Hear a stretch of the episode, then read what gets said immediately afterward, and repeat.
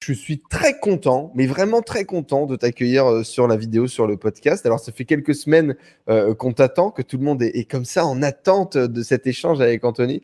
Moi, je suis très content de t'accueillir. Pendant très longtemps, quand je me suis lancé, euh, tout le monde a cru que j'étais une pâle copie de toi. parce ah qu'à l'époque, au début de tes vidéos, tu faisais Hello les amis, j'espère que vous avez la forme. Et moi, alors, consciemment ou inconsciemment, je sais pas. Et on le sait jamais au final. Euh, mon, mon, générique ou ma phrase d'accroche, si tu veux, que j'avais testé à l'époque, c'est j'espère que vous avez la patate, tu vois. Et il y avait ce côté la patate, il y avait ce côté énergie. Euh, tu es très énergique, surtout euh, au début des vidéos. Tu avais cette gimmick, ce générique qui, accrochait beaucoup et cette intonation de voix. Et donc, sous toutes mes vidéos, mais sous toutes mes vidéos de 2016, ah, encore une pâle copie d'Anthony Nevo. et donc, tu as hanté, tu as hanté mes démarrages de youtubeur, Anto. Voilà. Tu le sais. Ça doit te faire plaisir, ça. Ça me faisait plaisir parce que je me dis que déjà, si euh, on regarde mon contenu et que même si on me critique en, citant quelqu'un que je respecte, c'est sympa. C'est qu'on commence à faire quelque chose, tu vois. Mais ouais. Euh, et, moi, je t'ai découvert à ce moment-là, du coup. Euh, tu étais en Asie, tu voyageais tu parlais beaucoup de business en ligne, tu parlais de gagner de l'argent sur Internet, tu parlais de ta liberté. Mhm. Il y avait quand même beaucoup de contenu euh, lié au développement personnel. Je me souviens d'une vidéo transformation euh, assez bien faite, un peu scénarisée, dans lequel tu, tu rejouais ce passage à l'usine, dans lequel tu rejouais euh, cette morosité, cette tristesse de vivre, et puis créer cette nouveauté. Euh, moi, je t'ai connu à ce moment-là, quoi, plus ou moins. Ok, ouais, c'est une des premières vidéos d'ailleurs qui avait bien un peu mieux marché, on va dire, euh, sur ma chaîne, qui avait pas mal, euh, qui s'était pas mal partagé. Aujourd'hui, 180 000 abonnés, euh, auteur best-seller d'un roman. qui est complètement à, contre-courant de vendre des formations marketing sur Internet. Gros vendeur de formations marketing sur le web. Tu as dépassé il y a bien longtemps euh, le million d'euros de chiffre d'affaires. Alors, je connais pas tes chiffres actuels, on en parlera peut-être un petit peu, mais tout va bien. En tout cas, tu as fait ton trou à ce niveau-là avant de prendre ta retraite de vente de formation en ligne sur Internet. Tu t'es lancé un nouveau challenge qui était celui de devenir auteur. Tu as sorti un best-seller qui a euh, mis quasiment tout le monde d'accord, j'ai envie de te dire. J'ai eu très peu de gens qui t'aimaient ou qui t'aimaient pas d'ailleurs, qui ont lu ton bouquin. Waouh, le truc t'embarque, te raconte une histoire, t'emmène quelque part, il y, a une belle morale, euh, prenant. Euh, tu as fait un coup marketing assez puissant en disant achetez 20 bouquins, je vous offre 20 formations. J'avais vu des photos qui n'avaient aucun sens où les gens avaient acheté 50 bouquins, machin. Donc ça, ça a été euh, très beau aussi. Tu t'es ensuite lancé un, tu t'es lancé un challenge. Tu t'es dit moi je veux monter une startup, je veux créer quelque chose de grand. Tu es parti sur une série de vidéos sur YouTube en disant 99 millions, je veux créer un patrimoine énorme, je veux créer de boîtes énormes, je veux marquer euh, mon temps, etc. On t'a suivi à travers tes échecs, à travers tes péripéties, ou en toute transparence, c'est-à-dire à tout le monde, regardez, j'abaisse mon froc, je mets toutes mes billes, merde, on se plante, comment on fait, comment on réagit, avant d'avoir un succès, je pense qu'on peut le dire aujourd'hui, avec euh, la dernière de tes euh, startups, Gifting, si je dis pas de bêtises, avec lequel, bien évidemment, on pourra en reparler. Comment tu te présentes, toi, en société, quand tu découvres des gens qui ne te connaissent pas? Tu dis quoi? Bonne question. Euh, je me présente en tant qu'entrepreneur, mais c'est vrai hmm. que ces dernières années, voilà, il y a eu beaucoup de changements, beaucoup d'évolutions, beaucoup de remises en question aussi. Et euh, c'est ça aussi la vie d'un entrepreneur. Je pense qu'il faut être, euh, savoir se remettre en question, pas trop se reposer, ça dépend en fait. Ça dépend du chemin qu'on cherche, mais pas forcément. Moi, euh, je sais que si je suis pas capable de me challenger à 32 ans, c'est fini. Je le ferai pas après en fait. Donc, mm. euh, mon business confortable de vente de formation était très confortable, mais à l'intérieur de moi, euh, je me sentais bien appelé sur autre chose. Je le savais depuis déjà un bon moment que ça allait être une transition pour moi. Mais le fait de passer à l'action et de le faire vraiment, c'est autre chose. Parce qu'avoir un business de vente de formation et monter une équipe et monter un projet et faire du développement et toutes ces choses-là, c'est pas du tout la même chose. Donc, euh, tu te remets un peu dans une situation où c'est comme si tu démarres. Tu vois, je me, je me revois à mes débuts sur Internet comme si je démarre et euh, je me prends des claques. Euh, je pensais connaître plein de trucs sur l'entreprise, plein de choses que au final, quand je suis dedans, je me dis ah ouais, c'est quand même différent. Euh, et donc, euh, ben, on réapprend des choses, on se challenge, on fait des erreurs, on continue. Donc, euh, ouais, c'est vrai que ces dernières années, ça a été, ça a été beaucoup de, enfin, beaucoup de changements, beaucoup d'évolutions. Mais après, c'est que du, bonus en fait tout ça, parce que moi aujourd'hui, je me sens vraiment grandi, tu vois, de toutes ces expériences que j'ai pu euh, vivre. Je suis vraiment content de les avoir vécues. Euh, et je sais que ça va surtout me servir pour ce que je vais faire par la suite. C'est ça. Dernier virage, dernier virage en date. Euh, on parle d'éveil spirituel, on parle de contenus qui vont beaucoup, beaucoup, beaucoup plus dans la spiritualité, dans l'éveil de conscience. On est très, très loin de gagner de l'argent sur Internet. Enfin, pas si loin que ça. On pourra peut-être en reparler d'ailleurs. Et là, on parle d'éveil, on parle de spiritualité. Tu sors des vidéos euh, de, de, de, méditation, de visualisation, d'affirmation. Euh, donc là, c'est très niché, pratiquement pas du tout grand public. C'est un succès. Des vidéos qui font des centaines de milliers de vues. Euh, qui sont un peu quasiment à l'opposé de ce que tu faisais par le passé j'imagine une deuxième croissance ou une troisième ou une dixième croissance sur la chaîne YouTube. Tu repars et là, tu es en train de sortir un nouveau bébé qui s'appelle spiritualité.com, dont tu vas nous parler un petit peu aujourd'hui. Et je suis impatient de savoir moi ce qui se passe dans tout ça. Avant ça, j'aimerais une question. J'aimerais te poser une question. Qu'est-ce qui quand tu fais ce que 80% ou 90% des gens qui te suivent ou qui veulent lancer un business en ligne ou qui rêvent d'avoir ce nomadisme, cette liberté, tu as tout, tu coches les cases. Tu te fais chier pendant quoi? 4 ans, 5 ans avant vraiment que ça marche et avant vraiment d'obtenir quelque chose de très solide? Combien de temps tu te bats pour euh, obtenir euh, le business en ligne? Le premier, ma première boîte qui a bien marché, j'ai mis un peu plus de 3 ans où j'ai vraiment euh, galéré énormément avant, avant de commencer à avoir des résultats. Trois ans et demi à galérer, j'imagine quelques six mois ou un an supplémentaire euh, où ça marche bien, mais où tu bosses tellement que tu n'en profites pas trop. Et quand tu tout, et quand tu tout, tu décides de tout bazarder. Tu as quitté la place que 90% des gens peut-être qui vont regarder cette vidéo, alors j'espère que non, j'espère qu'il y en aura beaucoup plus qui vont la regarder, mais tu as quitté la place que 90% des gens qui veulent créer un business en ligne veulent avoir, garder, rêvent de l'avoir. Toi, tu l'as eu, et t'es descendu de ton trône en te disant c'est bon, j'ai joué avec le jouet, maintenant ça m'intéresse plus, j'ai de l'argent, j'ai de la passivité, j'ai des revenus qui m'intéressent, mais moi je veux aller ailleurs. Qu'est-ce qui t'amène ailleurs? Qu'est-ce qui fait que tu as couru autant de temps après un truc et après t'arrêtes, t'en veux plus? Bah Déjà, la prise de conscience de, de, savoir que c'est pas le plus important en fait. Tu vois, on court après des choses et quand on a ces choses dans nos vies, des fois, parfois, pas tout le temps, mais parfois on se rend compte que bah ok, j'ai ce truc, mais est-ce que euh, dans ma vie de tous les jours, euh, voilà, je me sens plus épanoui, euh, c'est vraiment ce que je veux, je me sens bien à faire ça, etc. Et moi, au bout d'un moment, en fait, c'est comme si ça, ça s'écarte, ça s'écarte, ça s'écarte. Je sens que je dois aller ailleurs. Je sens que vendre des formations.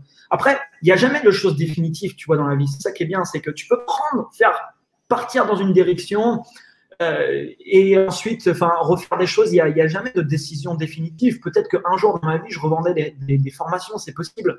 Je le ferai différemment que j'ai pu le faire euh, auparavant, je pense. Mais euh, c'est surtout un désir en fait profond qui vient de l'intérieur. du fait que bah oui en effet j'ai des résultats qui sont très intéressants que beaucoup de personnes tu avais dépassé les 100 000 euros par mois? Ouais, ouais, ouais, j'étais avec les formations 120, 130, 150. On a fait des, des gros, hein. des gros lancements. Euh, puis, euh, ouais, c'est ça. À un moment, tu te dis, euh, ok, mais c'est pas le plus important pour moi. c'est pas le plus important pour moi. J'ai toujours des ambitions moins importantes dans ce que je veux faire. Mais vendre des formations, ça ne m'inspire. Pourquoi tu étais lancé dans la vente de formations? Qu'est-ce qui t'a fait entreprendre au début? Je pense au début, ce qui m'a vraiment fait entreprendre, c'est la liberté, clairement. C'est le désir de liberté. Euh, et le désir qui est venu au fur et à mesure de partager. Parce que moi, en fait, quand j'ai commencé sur YouTube, j'avais aucune, euh, il n'y avait aucune arrière-pensée de vente de formation, quoi que ce soit. Déjà, il n'y avait pas de formation quasiment pas en ligne. Personne ne faisait des vidéos sur YouTube pour vendre des formations. Moi, j'ai juste commencé à faire des vidéos parce que j'apprenais des choses en développement personnel. Je me suis dit, je vais commencer à faire des vidéos parce que je pense que les vidéos, c'est l'avenir. Et on verra. Je pense que je vais devenir plus à l'aise devant la caméra et on verra ce qui va se passer. J'ai commencé à faire des vidéos et ça n'a pas marché pendant voilà, très longtemps jusqu'à que je puisse m'exprimer, on va dire, un peu mieux derrière la caméra, que j'ai un peu plus d'impact et puis que ça se développe au fur et à mesure. Puis après, je me suis dit, bon, ok, pourquoi pas partager mes connaissances sous forme de, formation parce que je le voyais, je voyais des personnes le faire et, euh, et je, trouvais ça, je trouvais ça intéressant. Ce qu'il faut savoir, c'est que la vente de formation, c'est vrai que c'est un business qui est, qui est extraordinaire dans le sens où ça demande pas beaucoup de travail. Tu peux faire énormément de chiffres et tu n'as pas besoin d'avoir euh, une équipe ou quoi que ce soit. Quand tu, quand tu compares ça à créer une startup ou créer une boîte ou créer un développement, une plateforme technique ou quelque chose, euh, ça n'a rien à voir, quoi, c'est clair. Donc la forme de formation, pour ça, c'est topissime. Et je pense que euh, après, je pense aussi qu'on est tous différents et puis il y a des voix qui peuvent être différentes, mais c'est surtout un appel de l'intérieur. C'est mon livre, quand je l'ai écrit, c'est pareil, j'ai tout arrêté pendant plusieurs mois les business que j'avais parce que j'ai senti qu'il fallait que j'écrive mon livre, mais écrire mon livre m'a pas apporté d'argent, tu vois, sur le coup. C'était de la perte d'argent. Euh, donc, les, décisions, en fait, si on réfléchit toujours de manière logique, malheureusement, de mon point de vue, on ne prendra pas forcément les bonnes décisions dans nos vies. Euh, si on écoute l'extérieur aussi, parce que l'extérieur va toujours réfléchir de manière logique et va essayer de nous préserver, euh, de nous mettre en sécurité, euh, et donc, c'est toujours des réflexions logiques. Bah oui, je fais ça, ça marche. C'est normal que je continue, je peux encore le développer. Là, le, truc euh, normal, ça aurait été de, de, continuer, de faire les gros lancements, encore des plus gros lancements, de faire des conférences, de faire tout un tas de choses et de développer, développer mon business. Sauf qu'à l'intérieur, bah, ça résonne plus. Je sens que je dois vivre d'autres choses pour le moment. Et si je ne vais pas dans cette voie, je peux toujours continuer les formations et faire énormément d'argent. Le problème, c'est que je vais me lever le matin et que je ne vais pas être complètement épanoui et heureux. Donc, il n'y a pas forcément d'utilité à faire ça. Euh, alors forcément, quand tu n'as pas l'argent, tu auras beaucoup plus de difficultés à le voir, ça. Mhm. Mais quand tu as ça qui arrive dans ta vie, tu vas te rendre compte que c'est pas le plus important. Euh, alors moi, j'ai toujours des ambitions importantes. Tu as mis combien de temps à, le comprendre, ça? Tu as mis combien de temps à comprendre que l'argent n'était plus le chemin? J'ai une première grosse claque en fait euh, quand euh, j'ai pendant trois ans et demi, je voulais gagner 10 000 euros par mois et au bout de trois ans et demi, j'ai gagné 10 000 euros par mois et je me suis rendu compte que ça changeait rien au niveau de mon épanouissement. Bien sûr, il y avait l'euphorie du départ, tu vois, tu as les résultats, tu es comme un fou derrière ton ordi, c'est chouette. Mais euh, dans la vie de tous les jours, bah non en fait, il n'y avait pas énormément de, il y avait pas énormément de différence. Après, je pense que ça peut varier aussi en fonction des personnes. Mais moi, c'était euh, mon cas pour moi. Donc là, ça a été la première grosse claque. Mais après. Est-ce que tu as, eu le, spleen? Le spleen de l'après-objectif après lequel on court pendant hyper longtemps. Et finalement, on se rend compte que l'excitation émotionnelle n'est pas au rendez-vous quand on l'obtient. Est-ce que tu as eu un peu cette redescente finalement? Ouais, c'était ça. C'était ouais, ouais. C'était vraiment une claque. Me dire, ma merde, je pensais que ça y est, une fois que j'aurais atteint ça. Je pensais que ça y est. Je pensais que j'étais arrivé, quoi. C'est ça, c'est ça. Et en fait, euh, et en fait, non. Et moi, tu vois aujourd'hui, les entrepreneurs qui m'inspirent, c'est des gens qui poursuivent une mission. C'est pas des gens qui poursuivent de l'argent. L'argent, c'est toujours la conséquence de ta mission. Si ta mmh. mission, elle est bien exécutée et que ton produit, ton projet, ta plateforme, ton service, peu importe, il a une expansion qui est incroyable, et c'est ce que tu veux généralement en tant qu'entrepreneur. La conséquence de ça, c'est l'argent, et l'argent t'amène une certaine liberté dans ta vie. Mais c'est pas des gens qui courent après ça. C'est jamais des gens qui se sont dit, OK, je veux gagner de l'argent, parce que quand tu mets ton focus que sur ça, euh, ça peut aller pendant un moment, mais généralement, les gens se rendront compte au bout d'un moment, il y a un truc qui qui va pas quelque part parce que euh, la, mission n'est pas là en fait. Aujourd'hui, je pense que je ne suis pas le seul. Beaucoup de gens euh, te voient comme un golden ticket. Tout le monde a l'impression que peu importe ce que tu vas lancer, tu vas fonctionner. Tu nous as prouvé sur YouTube que c'était pas forcément vrai, qu'il y avait des choses que tu essayais, merde, on se retrouvait que ça marchait pas, mais forcément, on le savait tous, comme un espèce de bouquin écrit à l'avance. Après ton échec, pam, tu nous fais un succès. Et aujourd'hui, moi, la vraie question que je me dis, c'est jusqu'où tu vas pousser, à quel point tu vas être capable de réaliser tes rêves, d'aller aux 99 millions, d'aller peut-être aux 999 millions et d'aller nous faire d'autres projets encore plus débiles les uns que les autres. Et pourtant, à un moment dans ta vie, tu étais le mec qui était le rebut de la société, tu étais l'échec sur les statistiques. Est-ce qu'un jour, tu as cru au fait que tu étais l'échec sur les statistiques Alors quand je dis l'échec sur les statistiques, c'est euh, euh, hors d'un système, euh, perte du système scolaire, perte du système de, de, de, travail, etc. Vous m'aurez compris. Et donc, est-ce que toi, à un moment donné, tu as cru que tu étais perdu et tu as arrêté de croire en, toi ou tu avais cette carence de confiance en toi? Et est-ce que tu te rends compte aujourd'hui que tu représentes un peu ce golden ticket ou pas? Euh, Non, je ne me rends pas forcément compte que je représente ça.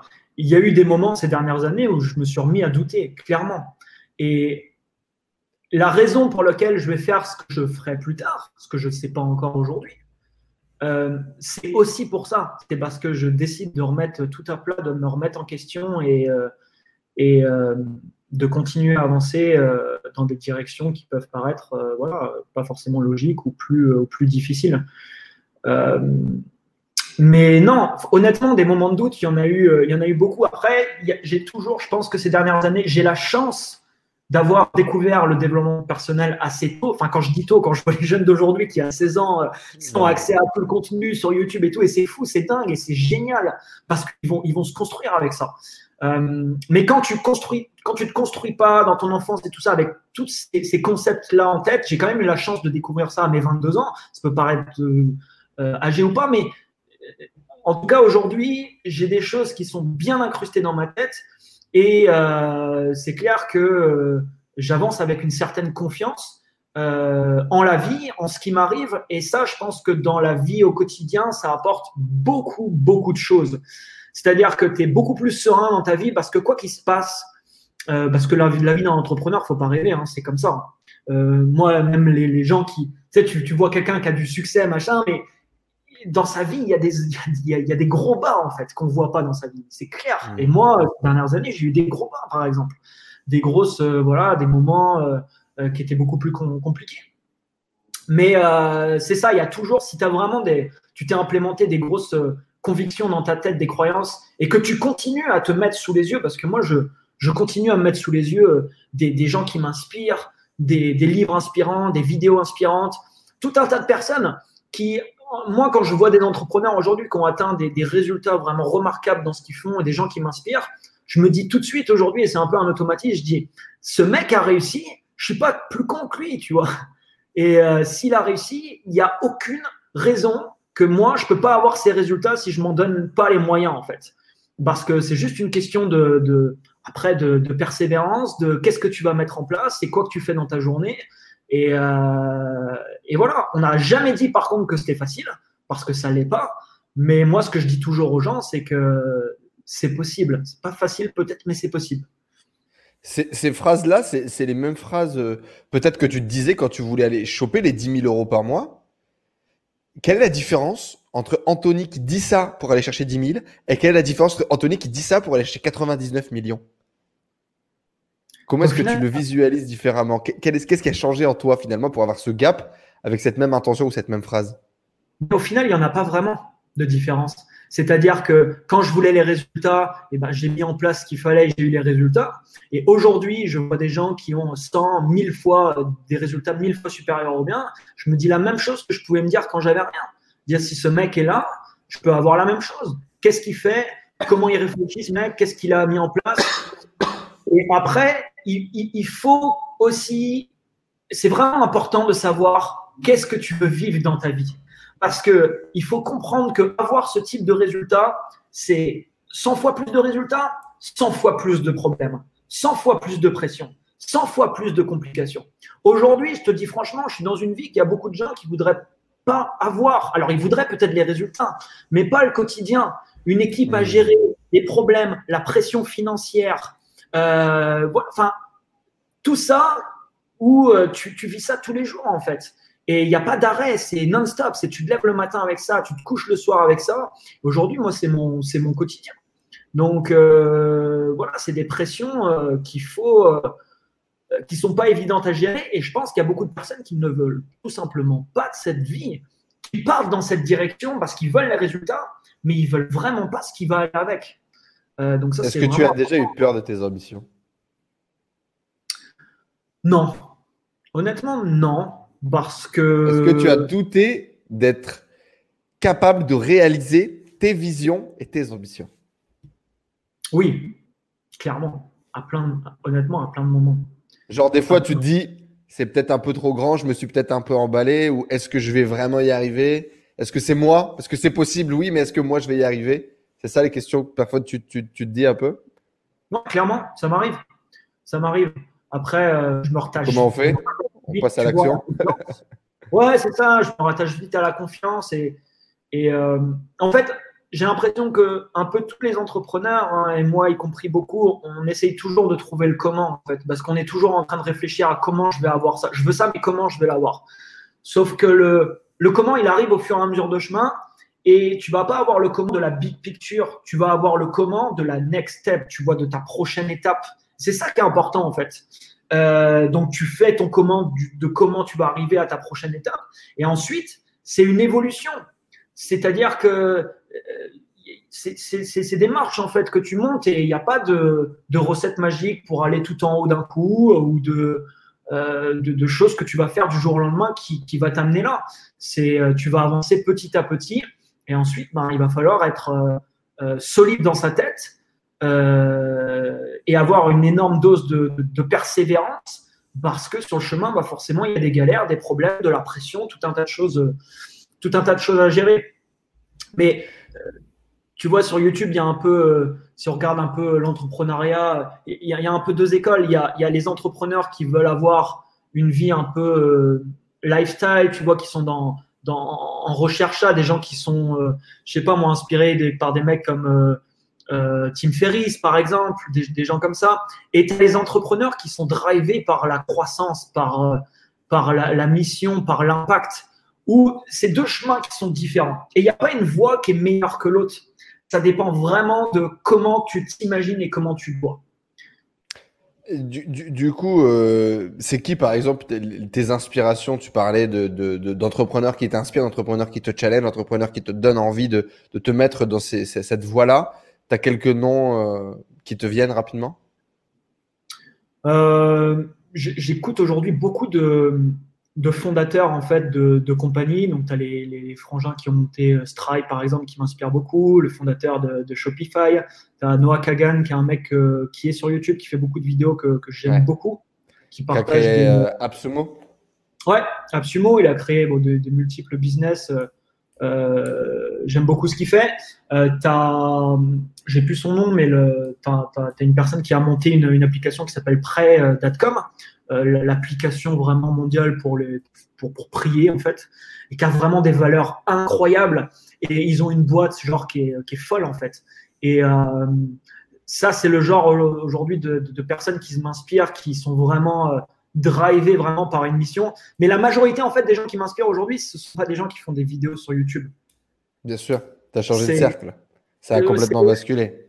Ouais, ça, c'est des gens qui sont beaucoup dans l'ombre, en fait, qui ont des résultats très très importants, mais qui sont dans l'ombre parce que ils, ne font pas de, ouais c'est ça, ils font pas de vidéos sur euh, sur YouTube généralement. C'est un autre euh, business. J'écoute aussi les mecs euh, de, de Href, qui est une boîte aussi incroyable, qui est un outil incroyable. Et tu as le directeur commercial, il me semble, qui fait pas mal de vidéos sur la chaîne et tout. c'est des gens qui m'inspirent pas mal. Le, le, CEO de cette boîte, il est, c'est un mec qui est incroyable aussi. Et ils ont mis aucun tracking sur leur site depuis le début. Ils ont même pas, tu vois, Google Analytics sur leur site. Euh, et, ils font des trucs, tu vois, à l'inverse de ce qui est enseigné. Euh, mhm. Et j'adore, j'adore ce type de mecs euh, qui sont vraiment eux aussi drivés par une mission. Et j'ai pas de gens en particulier, tu vois, que j'écoute tous les jours. C'est beaucoup d'interviews, de podcasts que j'écoute, mais principalement de gens qui ont fondé des, compagnies. Et qu'est-ce qui justement t'a drivé vers ce nouveau monde, celui de la startup, celui des fondateurs, celui de créer des boîtes avec des centaines de salariés, alors que euh, tu te baladais euh, en slibard euh, en Thaïlande, tu vois? Je pense que j'ai toujours eu un peu le, fait de monter un, un, projet qui a un impact au niveau mondial et faire une création, mais une création qui ne sera pas reliée à mon nom, prénom, euh, avoir une, un, nom qui est différent d'un personal branding et monter une boîte. Euh, euh, moi, ça, ça, me, ça me parle énormément, ça m'inspire de voir quand, quand tu as une boîte de ce type, ce que tu peux avoir comme impact dans le monde, en fait. Parce que c'est incroyable. C'est des, boîtes qui, peuvent mettre en place tout un tas de choses, qui peuvent créer euh, différents projets et avoir un impact euh, dans tout un tas de pays. Et moi, c'est des trucs qui m'inspirent énormément. Euh, et donc, je pense que naturellement, je me suis dirigé par ça. Mais si tu regardes au final, à mes tout débuts, j'ai lancé un site, j'ai lancé une marketplace qui s'appelait besoin d'un service.com. J'ai lancé ensuite un site qui s'appelait besoin d'un conseil.com que j'ai vendu. J'ai toujours eu ce truc, mine de rien, depuis le début. Euh, donc ça fait, ça fait un moment que c'est là. Et c'est juste qu'il y en a un qui s'est exécuté, qui était le personal branding, ça a bien marché, tu as continué. Mais ça aurait très bien pu développer autre chose, quoi, selon toi. Exactement, exactement. Mais je pense que mon personal branding, je vais continuer à le, développer, certainement. Ah bah, de toute façon, c'est un euh, outil. Hein. Ben, tout à fait. C'est un outil après que tu peux te servir pour venir alimenter tes projets. Moi, Gary Vee, par exemple, aux États-Unis, c'est un mec qui m'inspire pas mal aussi parce qu'il ne vend pas de formation. Il a des boîtes, et il n'en a pas une, il en a plus de 10 à côté. C'est son personal branding, il vient alimenter toutes les compagnies qu'il peuvent créer, qu'il peut, peut, mettre en place. Je trouve ça, voilà, c'est extrêmement malin, c'est très bon. Son exécution est excellente. Enfin, le contenu qu'il produit, voilà, c'est. Euh, bon, après, voilà, le mec a, 15 personnes ou 20 personnes euh, uniquement. Euh, qui bosse sur sa com à lui. Exactement. Mais euh, voilà, c'est des gens qui, euh, qui n'avaient pas ça avant. Euh, ils se sont construits, ces gens-là. Donc voilà, c'est des le type de personnes qui m'inspirent aussi, qui m'inspirent pas mal. Et donc plutôt, plutôt work, workaholic à la Gary Vee que, chill out. Ton futur, tu le vois dans, dans le travail, dans le côté bâtisseur, dans le fait de passer beaucoup de temps sur le front à, à, créer un truc qui va avoir un maximum d'impact. C'est plus de ce côté-là que tu le vois, plutôt qu'en Thaïlande, sur une plage dorée, quoi. Ouais, clairement, clairement. Moi, tu vois, dans mon entreprise, je construis ma famille en fait. C'est-à-dire, moi, je travaille avec des gens aujourd'hui, euh, avec des gens euh, avec qui je pourrais être pote, avec des gens que j'apprécie, avec des gens qu'on pourrait partir en vacances. Et euh, c'est pas juste des. Euh, moi, les gens qui travaillent avec moi aujourd'hui, je leur dis, on fait ça ensemble, c'est pas mon projet, c'est notre projet. Si on a un exit d'une boîte, un truc qui se passe bien, il n'y a pas que moi qui en profitera, c'est nous tous. Et je vois l'expérience que je vais avoir dans le côté professionnel qui prend aussi l'expérience que j'ai dans ma vie personnelle. Parce que souvent, les gens ils disent Ouais, mais c'est que le côté pro et tout. Non, c'est pas que le côté pro. C'est euh, moi, je me vois créer des, des, des différents projets euh, avec euh, mes entreprises, mettre en place des choses qui vont. Et c'est ta vie en site personnel, quoi, qui, qui s'accomplit. Il y a, y a une vraie différence entre vie pro, vie perso, de toute façon? Tu y crois, toi? Non, pas vraiment. Bon, après, aujourd'hui, j'ai pas de famille, j'ai pas d'enfants, donc c'est un peu différent, je pense. Euh, moi, j'ai ma copine aujourd'hui qui est, aussi entrepreneur, donc euh, on se comprend pas mal, tu vois, du, coup, euh, à ce niveau-là. Je pense qu'il faut savoir aussi couper de temps en temps, c'est important. Là, tu vois, comme je t'expliquais, la semaine dernière, j'étais à Saint-Domingue. La semaine d'avant, j'étais une semaine en famille en Martinique avec, avec mon frangin, ma belle-sœur. Euh, on s'est éclaté pendant une semaine. J'ai un peu bossé, tu vois, dans la journée. J'ai pas complètement coupé. Mais moi, j'essaye toujours d'avoir mes vacances dans ma journée, en fait. Les gens, ils me hmm. disent, mais ça fait des années que tu n'as jamais pris de vacances. Mais je leur dis, mais je prends des vacances tout le temps. C'est-à-dire que je travaille pas comme un malade. Enfin, je travaille des fois des jours énormément, mais j'ai toujours des moments dans ma journée où je coupe, où je médite, où je vais me balader dehors, où je vais courir, euh, et j'arrive à faire mes coupures euh, dans ma journée. Alors, je travaille tous les jours, je travaille aussi le dimanche, le samedi, mais euh, je sais pas, moi, je vais quand même me balader dans la journée si j'ai envie.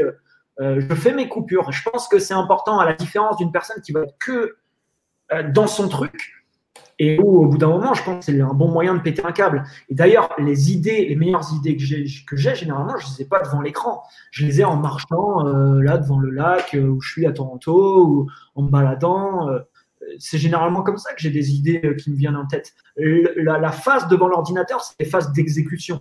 Mais les mmh. phases de réflexion se font généralement en dehors. Tu disais tout à l'heure que tu ne savais pas encore quel était le prochain projet euh, sur lequel peut-être tu allais dédier ta vie, ou en tout cas le, next big thing, tu ne le connaissais pas encore. Est-ce que tu dirais, euh, que tu sais c'est un peu cette notion de de, de, la mission de la mission de vie que l'on peut avoir d'avoir une mission à vie et qu'il faut euh, réaliser cette mission. Je challenge beaucoup cette idée en ce moment. Et euh, quand tu dis ça du coup tu me laisses croire ou tu nous laisses croire que tu sais pas vraiment où tu vas que tu, tu fais des trucs un peu l'un après l'autre et que à un moment donné ça s'empile bien. Comment est-ce que toi tu vois les choses? Est-ce que tu as une direction? Est-ce que tu sais où tu vas? Est-ce que c'est précis? Est-ce que tu te laisses naviguer? Ça se passe comment? Ouais, je me laisse un peu naviguer. Là, tu vois, j'ai un projet qui me tient à cœur. On vient de lancer une plateforme spiritualité.com dans laquelle on a une, vraiment une mission importante. Je sais que ça va me driver pendant, euh, euh, voilà, pendant, je pense, pas mal de, pas mal de temps. Mais peut-être que, je sais pas, dans cinq ans, je suis en train de construire un produit physique euh, dans des, dans des entrepôts à Shanghai, par exemple. Je me dis, OK, why not? Moi, ce qui est toujours important pour moi, c'est qu'est-ce que j'apporte comme valeur au monde? Je parle souvent du concept de l'ardoise émotionnelle. Tu vois, les actes que tu fais dans le monde, les paroles que tu prononces, euh, les actions que tu vas mettre en place, ça a toujours un impact émotionnel potentiel chez d'autres personnes. C'est quoi ton ardoise émotionnelle? Est-ce qu'elle est plutôt positive et négative? Et moi, s'il y a un truc que je sais, c'est que je veux avoir une ardoise émotionnelle qui va être très positive pour les gens qui vont croiser mon chemin ou qui vont croiser le chemin de mon entreprise, de mes produits, de mes services que je vais mettre euh, par la suite. Et euh, tant que le matin, tu vois, je me lève et je suis vraiment hyper content de ce qu'on est en train de mettre en place et de ce qu'on fait, euh, c'est ce qui m'importe le plus. Donc ça, c'est la, la, grande vision. Mais à l'intérieur de ça, tu vois, tout est possible. Il faut se laisser aussi la, la place. Parce que quand tu as toutes les petites lignes, tu laisses pas la place pour moi dans la vie de t'envoyer sur un chemin qui est peut-être meilleur pour toi. Toi, tu penses que c'est ça. Mais mmh. peut-être pas. Tu vois, on est beaucoup dans le mental. Quand on est en train de réfléchir, c'est toujours le mental. Mais la phase la plus compliquée pour un entrepreneur, c'est de couper le mental et de se reconcentrer sur ce qu'il y a dans ton cœur. Et c'est ça le truc c'est qu'est-ce qu'il y a à l'intérieur de toi? Euh, et c'est pas facile forcément parce qu'on est toujours en réflexion. Mais euh, ouais, c'est ça, j'ai un peu une big vision comme ça. Ensuite, je laisse place à la magie de, de, ce, qui va, de ce qui va se passer. Et quelle est ta mission? Du coup, tu parles beaucoup de mission. Est-ce que tu as réussi à définir ta mission, ton pourquoi, le, grand pourquoi, le big why? Est-ce que tu as mis des mots là-dessus? Est-ce que tu as réussi un peu à l'exprimer? C'est comment? Euh, ouais, ça c'est pas, ça a été beaucoup de questionnements, tu vois, ces dernières années. Euh, je pense pour beaucoup, hein, on est vraiment en train de, cette recherche un peu tout le temps. Euh, c'est quoi? Et euh, je pense pas que je l'ai encore défini, tu vois, vraiment précisément. Mais ça rejoint ce que je te disais tout à l'heure. Pour moi, vraiment, ma mission, c'est avoir un impact positif sur euh, un groupe important de personnes dans le monde, de par les créations que je vais pouvoir fournir, euh, de ce que je vais pouvoir faire. Euh, alors, je suis drivé également par la croissance. Moi, c'est un truc qui me, qui me drive énormément. drivé par le fait de ça, j'adore exécuter des projets, voir que, enfin, qu'on est en train de monter avec quelque chose et qu'on est en train de faire quelque chose de bien. mais je pense que j'ai pas encore vraiment le truc précis parce que forcément ton why il, il, va changer en fonction aussi de ta boîte dans laquelle tu es. Aujourd'hui, j'ai un white différent un peu par rapport à la, à, la plateforme qu'on vient, euh, qu'on vient de lancer. Euh, mais c'est pas forcément le, le, pourquoi de ma vie. C'est le pourquoi de je suis en train d'exécuter cette boîte. Peut-être que ça va évoluer par la suite, que ça sera différent. Super. Tout à l'heure, tu disais du coup, euh, tu as, dit quelque chose. Euh, parce que moi, c'est un truc pendant très longtemps, et je pense qu'on est très nombreux comme ça, dis-moi un peu toi ton feedback par rapport à ça, c'est que parfois on ne s'autorise pas à faire des choses parce que justement on a défini une identité ou un espèce de rêve ou un espèce de plan dans lequel on devait aller. Et donc il y a plein de trucs autour et on est en contradiction. Tu vois. On s'autorise pas à faire un truc parce que attends moi je suis Anthony Nevo formateur sur le web, euh, je peux pas faire ça. Tu vois. et aujourd'hui moi je me suis fait un jeu. Ouais, tu, tu vois de quoi je veux parler? Ouais, c'est un peu ça. C'est top que tu abordes ça parce que c'est un, énorme piège. Moi, j'ai eu la pression hein, plusieurs fois sur YouTube parce que j'annonce ce que je fais. Sauf que bah quand, un mois plus tard, je change complètement de direction, bah ça fait un peu, tu vois, tu te dis merde, qu'est-ce que les gens ils vont penser, tu vois? Hmm. Mais si tu pars là-dedans, t'es mort.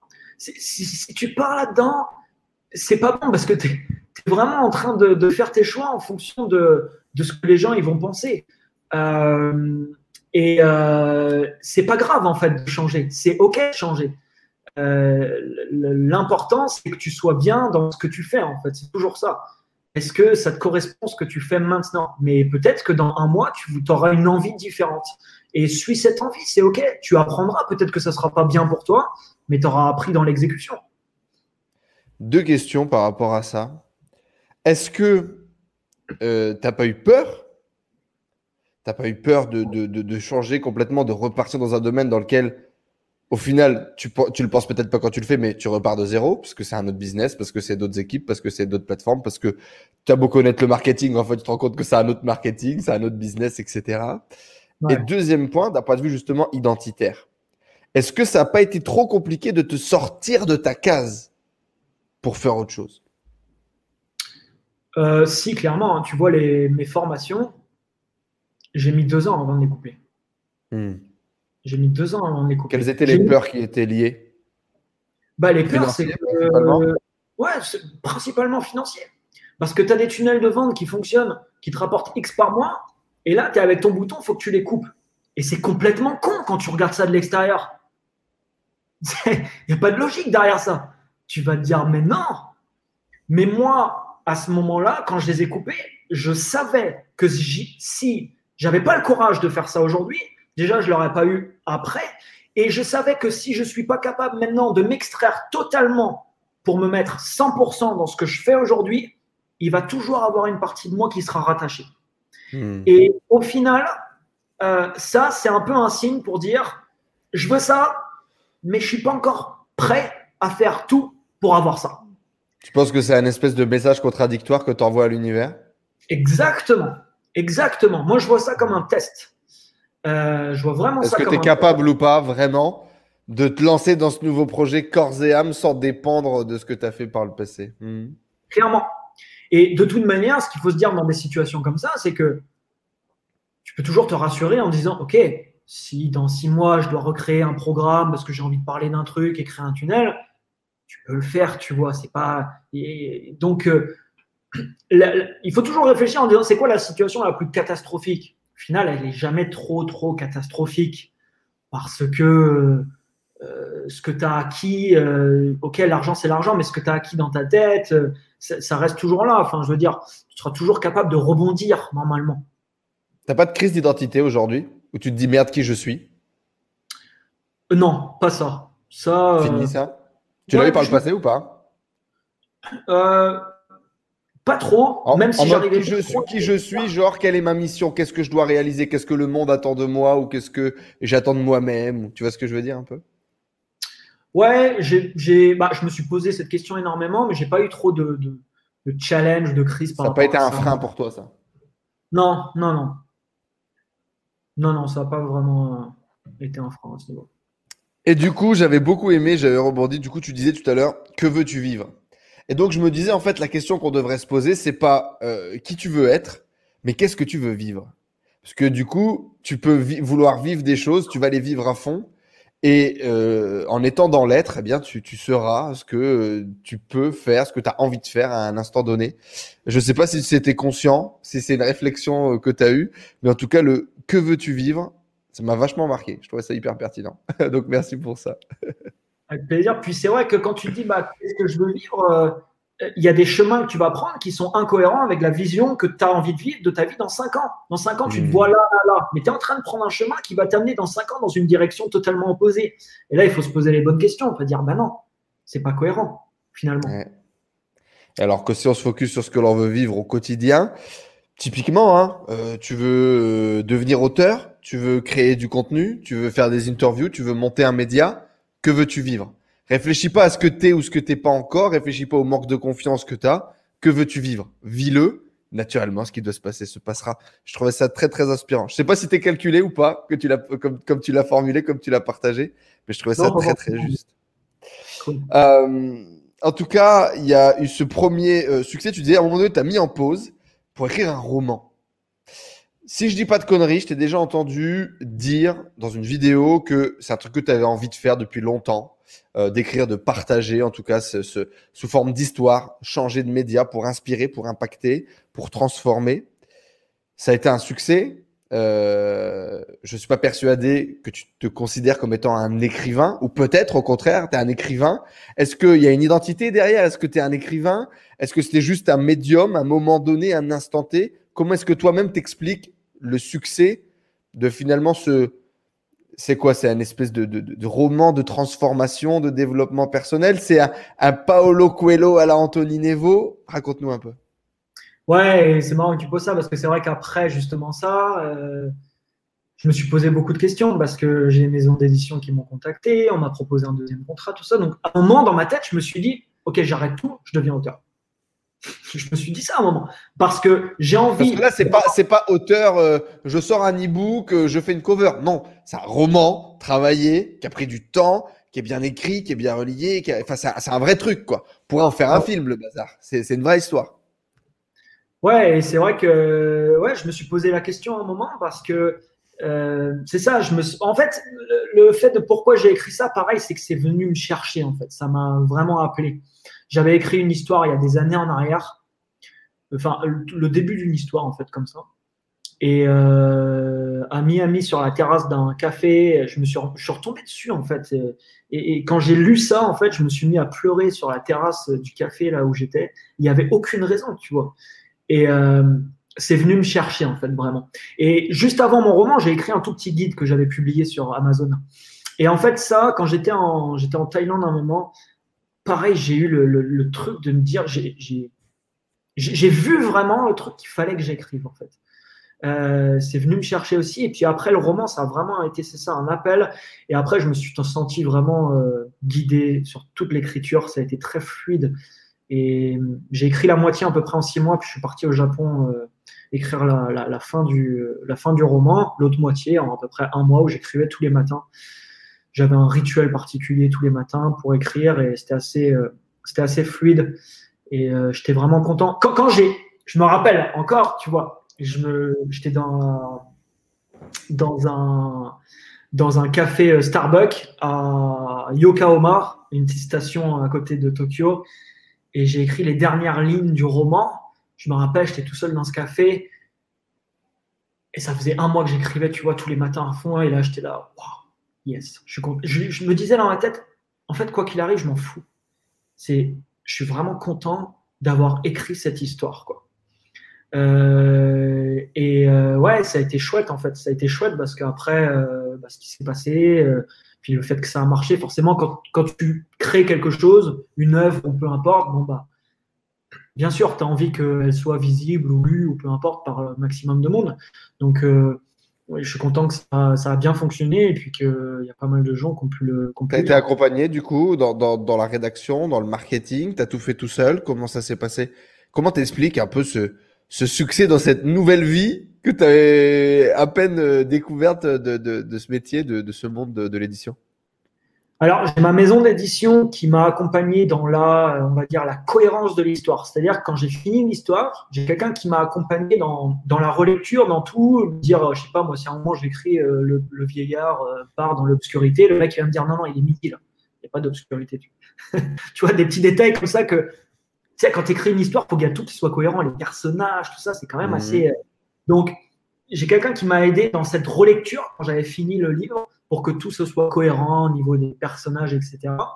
Et après, euh, non, j'ai pas eu d'aide parce que euh, ce qu'il faut aussi savoir, c'est quand tu es signé par une maison d'édition, ben, moi je me rappelle, ma maison d'édition, ils m'ont envoyé un fichier Excel. J'allais avoir 2000, comment ils appellent ça, 2000 mises en rayon avec le nombre d'exemplaires qu'il allait avoir dans chaque librairie. Et là, j'ouvre le fichier Excel et je vois 2, 2, 2, 2, 3. Le, plus, c'était 4. Il n'y avait pas beaucoup de librairies qui avaient pris 4. Et je me dis, OK, donc la majorité des, librairies ont pris un ou deux exemplaires. Je vais être inexistant dans la librairie. Hmm. Inexistant. Ils vont me mettre dans un, dans un, tu sais, sur un placard, un truc, personne ne va me voir.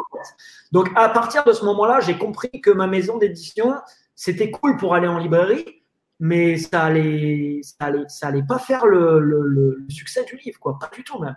Euh, donc là, à partir de ce moment-là, j'ai commencé à avoir des réflexions vraiment en termes pure stratégie marketing, me dire comment je fais en sorte que toutes les librairies me remarquent? Et n'ont pas envie de me mettre à l'arrière-boutique, mais ont envie de me placarder devant la boutique pour me faire connaître. Et euh, donc j'ai mis en place des stratégies qui ont bien marché et qui ont fait en sorte que les librairies en France en tout cas, ont entendu parler de moi, ont entendu parler du livre et euh, ont commencé à. Envie de recommander, envie de faire sold out, etc. Exactement. Exactement. Et donc après, bah voilà, ça a été euh, un peu boule de neige parce que bah il y a plus de monde qui te voit en librairie, il y a plus de monde qui t'achète. Si ton œuvre est, impacte les gens, les intéresse, qu'est-ce qu'ils font naturellement les gens Ils en parlent. Euh, et donc c'est un peu effet boule de neige quoi. Pourquoi, comment est-ce que sur le, sur le fond, pourquoi est-ce que tu penses que l'histoire a, plu aux gens? Qu'est-ce qu'ils ont retrouvé? Qu'est-ce qu'ils ont vu? Qu'est-ce qu'ils ont vécu à travers ton histoire? En fait, dans une histoire, tu véhicules des émotions. Euh, dans, une, dans une vidéo, c'est pareil, tu peux véhiculer beaucoup d'émotions. Euh, si tu fais un livre d'auteur en tant que je me positionne en tant que Anthony Niveau et je t'explique des concepts de développement personnel, imaginons, je ne vais pas véhiculer beaucoup d'émotions. Et quand tu vis une émotion, si cette émotion est intense, tu as envie que toutes les personnes, en tout cas une partie des personnes de ton entourage, vivent la même émotion que toi. Donc tu vas naturellement parler de ce que tu as fait pour vivre cette émotion. Et moi, en fait, il y a un mec qui m'inspire beaucoup, qui est Robin Sharma, euh, qui est un auteur que j'aime, que j'adore. Et ces histoires, j'ai trouvé ça incroyable, ces histoires. Et le moine qui a vendu sa Ferrari? Par exemple, il y a ce livre qui est, qui est top. Il y a aussi euh, Le leader sans titre, euh, qui est un, livre dans ce même. Je me le mets tout de suite. Ouais, il est, il est aussi génial. Et moi, quand je lisais ces livres, je me disais, mais je les lis beaucoup plus facilement, ces livres-là, que des Tellement livres. plus. Et tu les retiens plus. Exact, exact. Et j'ai adoré. Moi, j'ai des frissons en écoutant le livre audio du moine qui a vendu sa Ferrari. J'étais dans l'Himalaya, je marchais avec les chapkas, j'étais avec eux, tu vois. J'étais avec eux. Et le concept de développement personnel que tu n'as pas vu arriver, la, morale sur la vie, tu vois, l'appel à la transformation que tu n'as pas vu arriver parce qu'il n'est pas arrivé avec son costume, sa cravate, les mains en l'air. Non, il, est, tu l'as pas vu arriver. Qui arrive et qui te tacle tu tombes dedans et le, truc il rentre. C'est pour ça que ça marche, je pense. Et je, je pense aussi que c'est ce qui a marché. En tout cas, c'est ma théorie de pourquoi est-ce que ça a été, euh, pourquoi ça a eu ce que ça a autant d'impact. Et comme tu l'as dit, euh, je l'ai acheté à, tous mes potes. L'alchimiste, qui pour moi est également un, un, bouquin dans la même veine. je, ça fait deux mois qu'il est à côté sur la table de chevet pour ma femme, elle veut pas le lire. Je, je suis mauvais, tu vois, je suis émotionnellement pas d'accord avec le fait qu'elle ne le lise pas parce que ça m'a amené tellement, ça m'a amené tellement en fait, point. Ça m'a amené tellement que tu as envie que tout le monde ait ses déclics, que tout le monde vive cette expérience. Bah, c'est un peu comme quand tu découvres le développement personnel pour la première fois, tu vois, tu as envie que tout le monde découvre la merveille du truc. Et, et je pense que ces romans, c'est tellement bien fait. Quand c'est bien fait, c'est tellement bien fait que, que, que tu as tout simplement envie de le partager. Donc, tu avais déjà cette vision-là quand tu as écrit, toi. Ouais, c'est ça. Et puis, ça revient à ce que je disais tout à l'heure. Hein. Ça va peut-être paraître prétentieux. Mais moi, quand je vois un mec comme Robin Sharma qui a vendu euh, aujourd'hui 16 millions, je crois, de bouquins, moi, je me dis, honnêtement, en toute honnêteté, je me dis, si je pars à fond dans cette direction, oui, je suis capable de vendre des millions de livres. Pourquoi pas? Pourquoi pas? Et euh, quand je l'ai vu et après, euh, bah après j'ai senti vraiment cet appel aussi d'écrire. Je pense que j'aurais pas eu, tu senti ça, j'aurais pas écrit une histoire. Mais j'ai senti vraiment cet appel et surtout j'ai commencé à faire lire. Tu vois, j'ai lu euh, un chapitre, enfin, j'ai écrit un chapitre, deux, trois. J'ai commencé à faire lire à mon entourage et euh, j'ai vu qu'il y avait de l'engouement, ils attendaient la suite, etc. Donc ça, ça donne aussi de la confiance. Tu te dis ah putain c'est cool, ce que j'écris, ça a l'air de, ça a l'air de Est-ce que tu es écrivain du coup aujourd'hui? Je me considère, non, pas forcément comme un écrivain, mais euh, honnêtement, peut-être que dans quelques années, tu vois, j'ai plus de boîte et je suis en train d'écrire des romans. C'est possible. Il y, avait un, deuxième épisode, un deuxième tome euh, qu'on entendait susurrer par-ci par-là sur Internet. Qu'en est-il? Ouais, bah en fait, j'ai écrit euh, sept chapitres d'un autre roman qui, je pense, est vraiment une bonne histoire qui est beaucoup plus euh, rude, tu vois, c'est vraiment des textes assez crus, etc. C'est un personnage très particulier. Et je l'ai fait lire et tout, et ça plaît pas mal et tout. C'est juste que, malheureusement, quand je suis en train d'écrire, je sens pas le truc en plus qui me, qui me guide. Euh, et donc, je continue pas parce que je pense que c'est pas ce que je dois faire maintenant. Et je peux le faire, ça pourrait être bon, mais je veux pas faire quelque chose qui est bon. Si je fais quelque chose, je veux que ça soit plus que bon. Tu vois, je veux que ça. Et donc, je pense que c'est c'est pas le moment. Et pourtant, j'ai le contrat. J'ai le contrat de la maison d'édition. Euh, il est chez moi. C'est un bon contrat, un beau contrat. Mais mais non, parce que je suis je me sens pas appelé pour le moment là. Mais peut-être que ça va revenir ou peut-être peut-être pas. Je sais pas.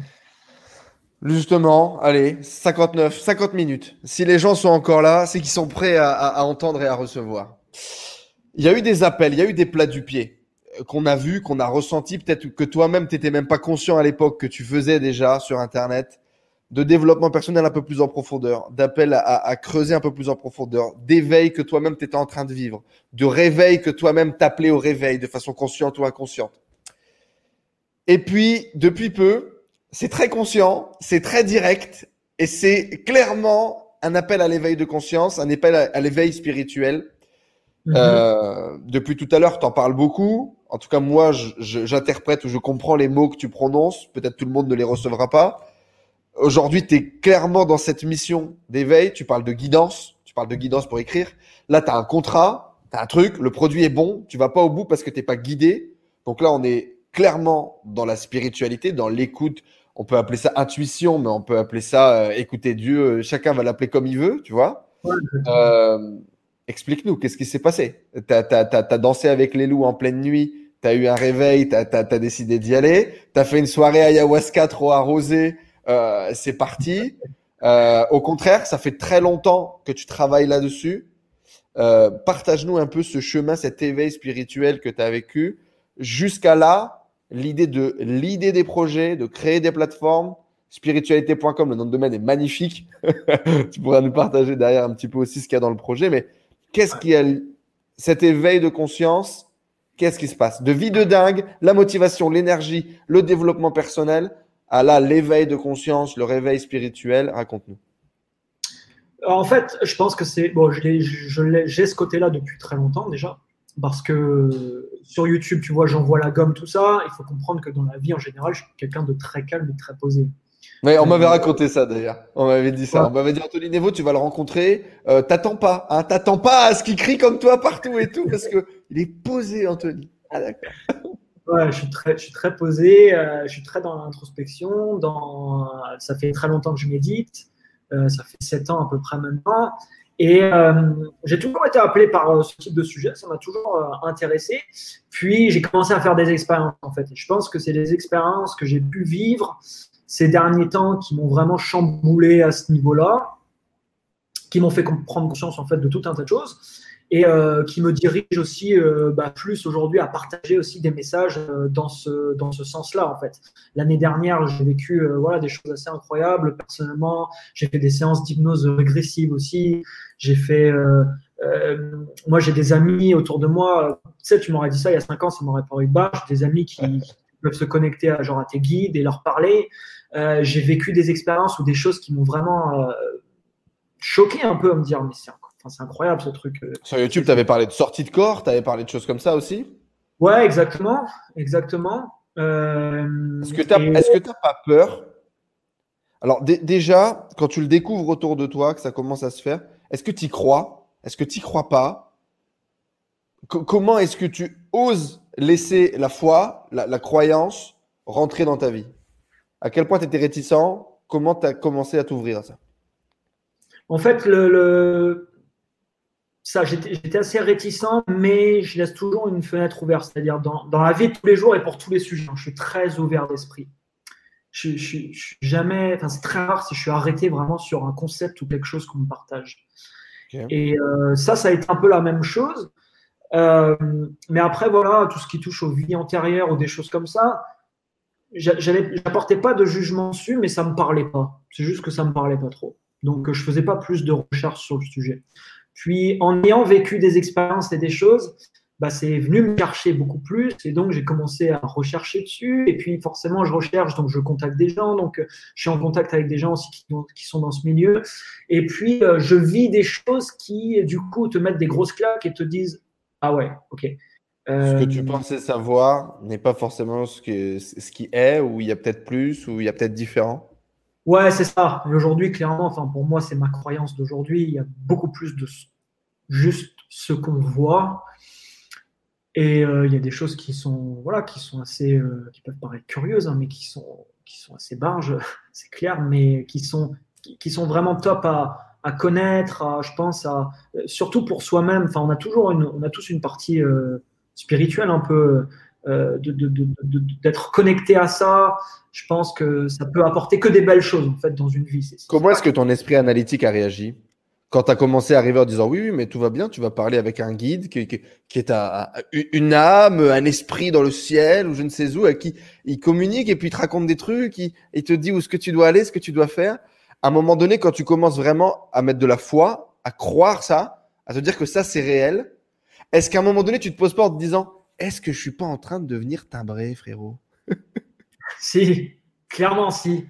Des fois, tu te dis, ouais, ok, j'ai vécu ça, mais c'est pas ça finalement, ou c'est euh, une coïncidence, des trucs. Tu peux toujours te rattacher à ça, mais au final, après, plus tu vis des choses et plus tu te dis, non, ce n'est pas possible. Il n'y a pas de coïncidence là-dedans. Ça fait trop de fois que je suis en train de vivre ça. Il y a quelque chose derrière ça.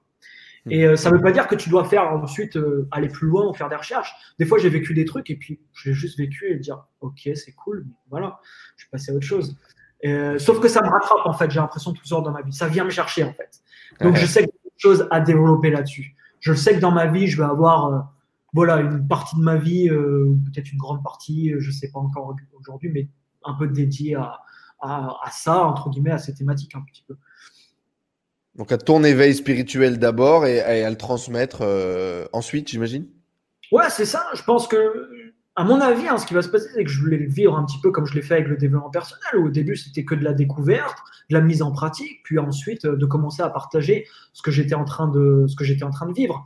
Mais aujourd'hui, ce que je suis en train d'apprendre et vivre, etc., au final, ça se couple très bien avec des choses que j'ai pu euh, euh, vivre avant, faire avant, raconter aussi avant, enseigner avant. Ce n'est pas des choses qui sont incohérentes, au contraire, ça, ça, ça, ça s'accommode très bien ensemble.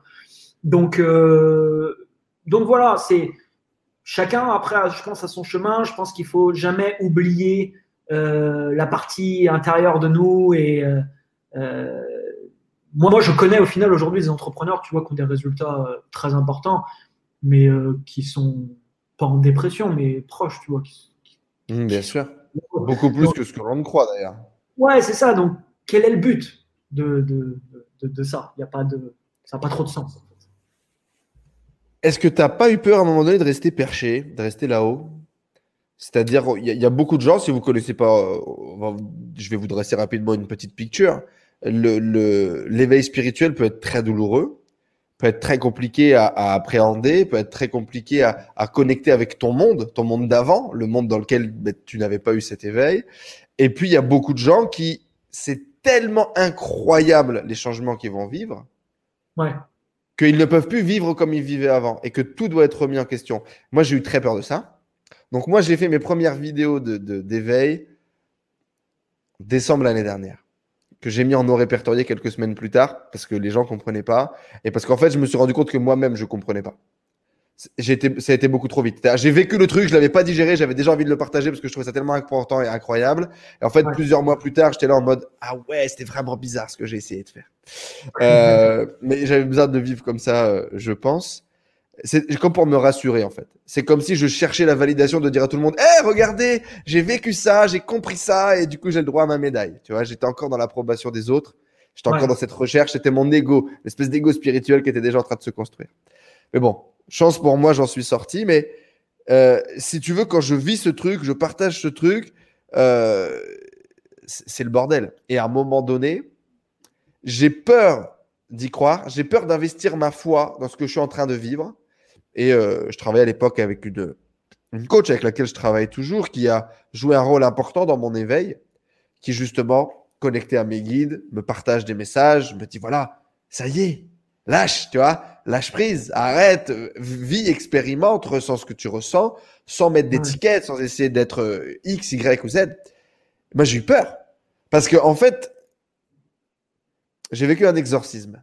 Je n'ai pas encore parlé sur YouTube. J'ai vécu un exorcisme et mon exorcisme. c'est un peu chelou. Et donc, donc, ce que je vis, je le vis. Je sors du truc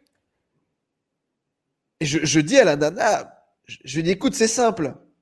Il y a mon esprit analytique qui me dit que si je crois pleinement à ce que je viens de vivre, la vie n'a plus du tout la même saveur. C'est-à-dire que tout ce que j'ai vécu par le passé, c'est n'importe quoi, hein, parce que là, c'est une nouvelle matrice que tu es en train de me raconter et qu'il y a tellement une nouvelle réalité que si je me mets à investir cette nouvelle réalité, je suis obligé quasiment de changer de vie.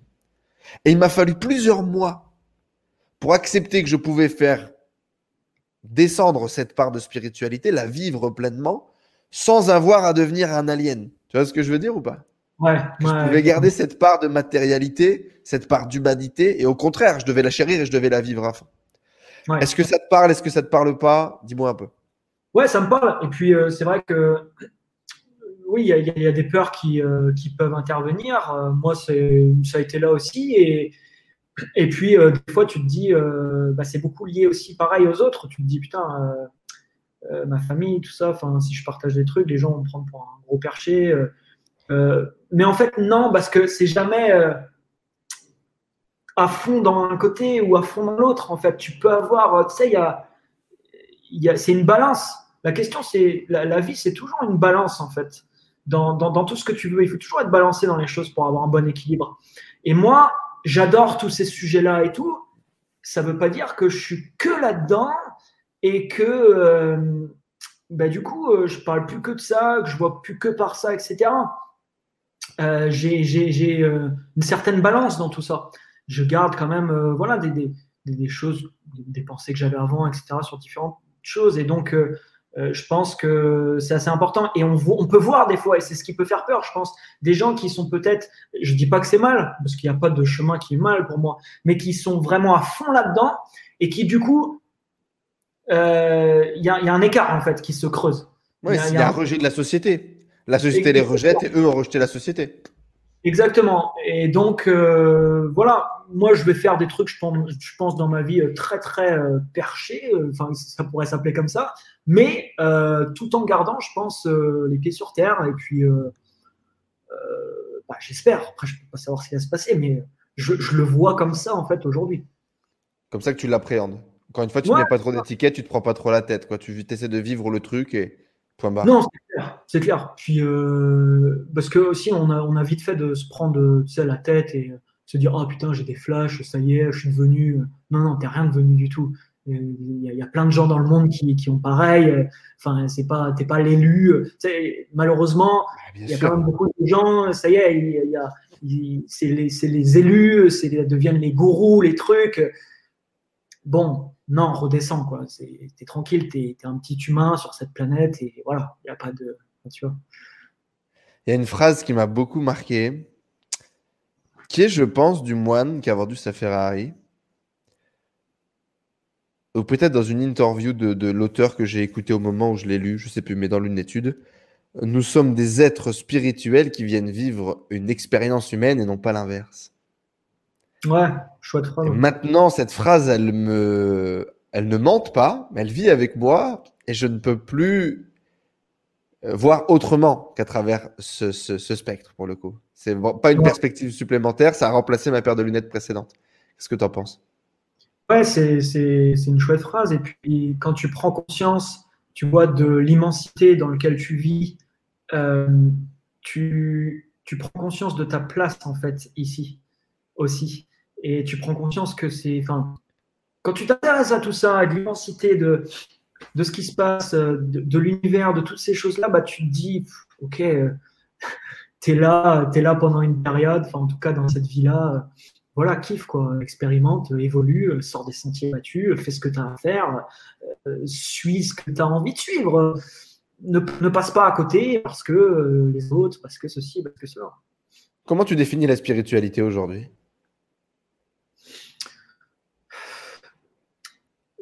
Moi, le mot qui me vient tout de suite, c'est l'ouverture d'esprit. Spiritualité égale un peu ouverture d'esprit sur euh, tout un tas de, thématiques euh, reliées à ça. Et, euh, introspection un petit peu de toi-même. C'est le deuxième mot qui me viendrait. Quoi. essayer de comprendre aussi des choses, mais voilà, d'être creusé un petit peu à l'intérieur de toi, de passer du temps avec toi ça, fait peur aussi aux gens, souvent, ça de passer du temps avec eux. On prend rendez-vous avec beaucoup de monde, mais on ne prend pas de rendez-vous avec nous-mêmes. Je pense que dans la vie d'un entrepreneur, c'est essentiel. Hein. Il faut comprendre que dans, le, dans l'exécution qu'on peut avoir, euh, nous, en tant qu'entrepreneurs, tous les jours, c'est des choses qui te viennent. Je veux dire, tu as une idée, tu la mets en place. Cette idée vient, on a tous des croyances différentes, mais cette idée vient de quelque part. Toutes ces informations que tu peux capter, tu vas les capter ou pas Euh, et une bonne manière de bien capter les informations pour toi, c'est d'être connecté déjà à toi. Donc, euh, euh, par exemple, en méditant, tu vois, si tu passes, ça sert à rien, tu n'es pas obligé de méditer deux heures par jour. Enfin, moi, je médite 10, 15, 20 minutes par jour, c'est suffisant. selon les, les, jours, selon les envies aussi. Mais je pense que c'est vraiment des moments qui sont très, très importants dans la vie d'un entrepreneur pour aussi avoir les bonnes intuitions pour prendre les bonnes décisions. Est-ce que tu dirais que ça t'a apporté des armes supplémentaires, ta spiritualité, dans ton job d'entrepreneur, dans ton, dans ton business? Ouais, clairement. Euh, regarde, euh, j'aurais pas écrit mon roman déjà, tu vois. Si j'étais pas, j'étais pas ouvert à ça et j'avais pas commencé à méditer, j'étais pas à l'écoute de moi-même, mon roman n'existerait pas aujourd'hui. Euh, il y a plein de trucs qui n'existeraient pas aujourd'hui. je, serais, je serais sur un chemin de vie. Moi, je, je, définis ça souvent dans des chemins de vie. Tu vois, tu as, différents chemins que tu peux prendre qui vont t'amener ensuite. Alors, quand tu prends le chemin, euh, on va dire deux semaines, deux mois plus tard, il n'y a pas beaucoup de différence entre un chemin ou un autre. Mais la différence, elle commence à se creuser avec le temps. Mmh. Et au bout de six mois, au bout de un an, au bout de cinq ans, au bout de dix ans, tu es dans des vies qui sont radicalement différentes parce que tu as pris un chemin à un moment, tu as pris une décision qui t'a amené vers un chemin de vie, on va dire, un petit peu différent. Euh, ça, c'est assez euh, intéressant aussi d'en prendre conscience, mais c'est sûr qu'aujourd'hui, je vivrais une vie euh, qui serait très différente, je pense. Diamétralement opposée. Ouais, après, elle serait peut-être. Tout aussi cool. Exactement. Il a pas de bien ni de mal. Hmm. Exactement, exactement. YouTube, comment ça s'est passé? Moi, j'ai été très touché par le message que tu as publié dans, ton partage d'éveil, hein, en gros, dans ta coming out spirituel, je ne sais pas comment ça s'appelle, euh, cette nouvelle direction euh, éditoriale. Euh, est-ce que tu as été stressé? Est-ce que tu n'as pas été stressé? Est-ce que ça a été facile de faire ce coming out? Quelle est l'intention qu'il y a derrière? Non, ça n'a pas été forcément évident parce que moi, je sais ce qui marche sur ma chaîne. Je sais ce qui marche comme produit. Forcément, au bout d'un moment, quand tu as lancé beaucoup de choses, bon, tu vois à peu près ce que les gens veulent. Tu vois les vidéos que les gens veulent, etc. Donc, euh, dans ce domaine-là, euh, j'étais vraiment pas sûr que les gens qui me suivaient euh, allaient. Bah, je savais bien que ça allait pas déjà parler à des personnes qui, étaient sur ma chaîne. Mais au final, j'ai fait tellement de trucs sur ma chaîne différents, il y a tellement de gens qui sont abonnés pour des choses différentes que c'est un peu le, bordel, entre guillemets. Un peu Moi, je, trouve au contraire que tu as une communauté qui est vachement soudée et que les gens t'ont suivi dans tous tes délires. Ouais. Ouais, finalement, ils ont suivi. Ouais, ouais. C'est vrai que j'ai beaucoup fait de, changements, quoi. Et euh, mais j'ai été agréablement surpris quand j'ai sorti la vidéo. Au final, euh, j'ai reçu euh, des top retours et les gens, euh, tu vois, j'envoyais pas la gomme dans cette vidéo, j'étais plus posé euh, sur mon canapé, relax et en train de partager un truc. Et ça a percuté pas mal de gens finalement. je pense que l'époque aussi dans laquelle on vit est très particulière parce que il y a une énorme prise de conscience et une évolution dans cette direction, surtout l'année dernière en ce moment même. Et je pense que ça va continuer à vitesse, euh, voilà, ça va s'accentuer en fait dans les prochaines années. Donc la période aussi est particulière, mais euh, c'est clair que ouais, j'ai été très, très euh, bien surpris, on va dire. quelle est la mission, quel est le rôle que tu joues par rapport à ça? Pourquoi est-ce que tu as décidé de le faire sur YouTube, de le partager? Qu'est-ce qui te drive à sortir spiritualité.com Qu'est-ce qu'il y a derrière? Tu te bah, dis que tu as une voix, tu as créé un canal, il y a des gens qui t'écoutent, tu as une opportunité de pouvoir passer un message qui est important, tu le fais. Comment est-ce que tu drives le truc? Ouais, moi j'ai toujours essayé sur ma chaîne, même si c'était pas toujours évident, de partager ce que je faisais, ce que je vivais, ce que je faisais, les résultats que je pouvais avoir, etc. Et donc là, j'étais en plein dans, voilà, dans tout ça depuis un moment, donc euh, j'ai vraiment eu envie de le, partager en fait aux gens. Euh, donc il y a eu ça, et puis il y a eu le projet, euh, c'est ça, la plateforme spiritualité.com. Là, c'est un petit peu différent parce que j'ai vécu euh, une sorte de transition l'année dernière, mais euh, pendant une phase de méditation qui a été très particulière où je me suis réveillé à un moment, il y avait beaucoup de choses sur lesquelles je travaillais qui n'avaient plus aucun sens pour moi. Hmm. Et j'ai une phrase qui m'est venue en tête, c'était que j'essaye de garder toujours en tête, c'est si tu as un milliard d'euros demain sur ton compte en banque, est-ce que tu, tu continues à faire ce que tu fais? Alors forcément, avec un milliard, tu fais les choses différemment, on est d'accord. Mais est-ce que tu continues dans la mission que tu es en train de poursuivre? Et honnêtement, en toute honnêteté, si je regardais le spectre de mes activités, il y a beaucoup de choses, 90%, la réponse était claire, non. Sur la startup, du coup? Ouais, clairement. Si demain j'avais un milliard, non, je ne serais pas en train de bah, gifing la, la startup que j'ai lancée. Non, la mission d'aider les entreprises à vendre plus avec le contenu qu'on a sur la plateforme, non, c'est pas une mission que je continuerai à poursuivre. Et ça, ça là, c'est le muse. Elle est là pour générer de l'argent. Elle est là pour générer de l'attraction. C'est ça? C'est ça. ça. Ça a été une très très bonne expérience, on va dire, pour moi en termes d'exécution et de développement. Et euh, ça, ça m'a posé un gros gros problème. Et puis, euh, je me suis senti vraiment, euh, pareil, un peu appelé à créer bah, la plateforme qu'on a créée aujourd'hui, spiritualité.com, qui me parle beaucoup. Euh, et quand je vois aujourd'hui, voilà, ça fait un mois et demi qu'on a lancé, on a des super retours, on a des gens qui euh, ont travaillé sur eux, qui ont des déclics, qui ont des choses. Et euh, j'adore, j'adore voir ça parce que la mission de la plateforme, justement, c'est de rendre disponibles tous ces outils que généralement on ne connaît pas. Enfin, il y a plein aujourd'hui de techniques de choses. Moi, je me suis aidé, par exemple, de méthode d'une méthode qui s'appelle Tipeee pour débloquer des choses. L'année dernière, j'ai fait des hypnoses régressives qui m'ont débloqué des choses dans ma vie, mais c'est des choses que je connaissais pas avant. Donc, c'est de rendre ça disponible et surtout, euh, il y a un gros problème en fait dans le domaine de la spiritualité et dans d'autres domaines, mais surtout dans ce domaine-là, c'est que les gens ont du mal à trouver des gens de confiance. Bien sûr. Euh, si demain tu veux faire appel à un médium ou tu veux faire un soin énergétique, ou tu veux appeler un thérapeute ou peu importe, qu'est-ce que tu fais? Tu vas sur Google, tu tapes, t'es pas trop en confiance, tu sais pas ouais, trop. Le site internet fait en 2000 euh, d'une bonne nana à la campagne, bah bien sûr. Exactement. Donc, euh, nous, on veut faire participer toute la communauté ensemble. C'est-à-dire que quand tu achètes un, service sur la plateforme, tu le notes. Donc, euh, ça ne veut pas dire qu'on n'aura que des gens de confiance sur la plateforme. Ça veut dire que si on a quelqu'un qui fait n'importe quoi, il va vite être déclassé et bah, normalement, les gens ne réserveront pas de service avec lui parce qu'ils le verront. Donc, c'est aussi le but de la plateforme. Et un autre but que je m'étais fixé aussi moi en tant qu'entrepreneur, c'est mon prochain projet, je serai un des plus gros clients de mon projet. Je voulais que ça, soit vraiment très important pour moi, que je suis consommateur pour que je puisse voir tout euh, bah voilà, le, le, chemin euh, que quelqu'un peut avoir sur la plateforme. Et aujourd'hui, euh, alors je ne suis pas le plus gros parce qu'il y, a des gens qui m'ont dépassé, mais je suis un des plus gros clients de ma plateforme. Et j'adore ça. ouais, c'est pouvoir consommer, quoi, pouvoir consommer ce que tu crées, pouvoir euh, faire le max. Écoute, je suis en train, en, direct live, je suis en train de le partager sur le Discord. Euh, je vais te partager une, autre réalité que je, suis pas persuadé d'avoir partagée. Euh, ça fait 6 ou 8 mois que je, m'étais lancé en coaching, donc j'ai arrêté une partie de mes activités pour faire vraiment 100% du coaching.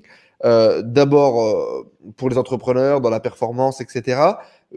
Puis pour accepter qu'en fait je voulais parler de développement personnel et puis accepter en fait que je voulais parler de spiritualité. Et euh, ça fait 6-8 euh, mois que je n'ai que des thérapeutes spirituels qui se pointent chez moi, mais aucun rapport. Hein. Aucun rapport. J'ai une cliente, ça fait 8 mois, elle a 55 berges, elle est magnétiseuse, tu vois. Euh, Enzo Doré et elle, il n'y a aucun rapport. Je ne sais pas comment elle m'a trouvé, mais elle m'a trouvé. Tu vois ce que je veux dire? Et Euh, ça, fait six ou huit mois, je me lève, il y a des jours, c'est euh, OK, aujourd'hui, je dois aider à réveiller la nouvelle Terre. je me lève et dans ma vie, je suis là, frère, ma mission, c'est d'éveiller la nouvelle Terre.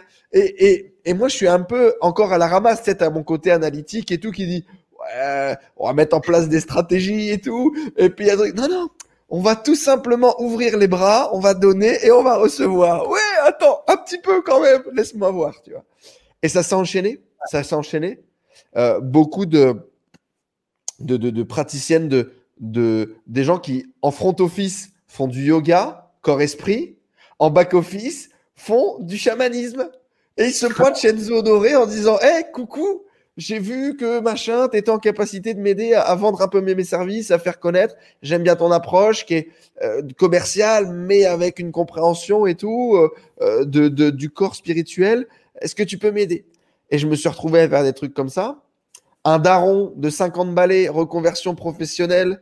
Euh, ça fait 10 ans qu'il est maître Reiki. Il faut faire le coming out. il demande à tonton pour lui donner un coup de main, tu vois. Des trucs comme ça où je me suis dit, bon, ok, c'est bon, j'ai compris. Il y a un truc à faire, d'accord, j'ai compris les gars, c'est bon, on va y travailler. Donc là, ce que je vais faire, c'est que je vais partager la plateforme à, tout le monde et je vais recommander à tous mes, mes thérapeutes là de s'inscrire euh, de s'inscrire dessus du coup. Et donc rapidement pour tous ceux qui n'ont pas encore découvert la plateforme, c'est euh, à l'époque ce que tu voulais faire, une plateforme de service, mettre en relation des gens sur une thématique donnée, c'est ça? Exactement. Euh, si demain tu veux faire appel à un médium, bah, tu vas pouvoir en quelques clics trouver des médiums de confiance, de qualité sur la plateforme qui ont été notés par d'autres personnes et les découvrir, réserver le service avec eux et puis bah, voilà avoir toute l'exécution directement sur sur la plateforme. Donc aujourd'hui on a à peu près 250 services de publiés et on a des formations qui vont arriver dans ce domaine-là spécifiquement. On a également euh, des produits physiques comme euh, des cristaux, des oracles, des choses, euh, mais toujours en marketplace. C'est-à-dire qu'il y a beaucoup de gens qui proposent des services, qui ont aussi créé des bijoux, par exemple, avec avec des cristaux intérieurs. Ou qui, oui, des créatrices qui avant étaient sur Etsy ou sur Facebook, qui n'avaient pas leur plateforme dédiée à la spiritualité. Là, ils vont pouvoir connecter à la communauté. quoi. Eh ben, écoute, tu es sûr et certain, je vais ajouter je vais ajouter une magnétiseuse, une médium, une exorciste, une, une chamane et, euh, et, une nana qui tire les cartes et qui fait du tarot. Et euh, moi, moi, ça a été, euh, je te dis, ça a été très en contradiction parce que j'ai toujours eu une bipolarité très forte entre mon côté très extraverti, très dans l'argent, très dans le matériel, euh, très aussi dans mon égo de victime, hein, que j'avais pas encore conscience qu'il fallait que j'apprenne à soigner. Et puis ce côté beaucoup plus intuitif, beaucoup plus dans la connexion, dans la communication, euh, dans, dans, dans, les rêves, si tu veux. Et euh, quand ce sont mes propres clients qui, à un moment donné, m'ont mis face au fait accompli, tu es un être spirituel, vis-le et arrête, euh, et, arrête un peu de te prendre la tête. Moi, mon problème, tu vois, contrairement à toi, c'est l'identité. J'ai toujours besoin de me mettre une casquette sur la tête. Si j'ai pas de casquette sur la tête, je suis un peu perdu sur ma casquette. Et donc, des fois, quand je me mets une étiquette, elle me fait un peu peur. Tu vois. Donc aujourd'hui, ça va, j'ai compris. On peut se mettre plein d'étiquettes, on peut s'en enlever plein, on peut changer quand on veut. C'est beaucoup plus libre. En tout cas, c'est la croyance que j'ai actuellement qui me permet d'être un peu plus libre par rapport à ça. Mais c'est vrai que pendant très longtemps, moi, c'est ce qui m'a bloqué. Et, euh, et, sur YouTube, elle m'a bloqué pendant très, très, très longtemps. Si j'étais dans cette casquette, je ne pouvais pas dire si, je ne pouvais pas faire ça. Et donc, c'est pour ça que cette histoire me tenait à cœur, tu vois. on se met dans des cases, de toute façon. C'est automatique. Naturellement.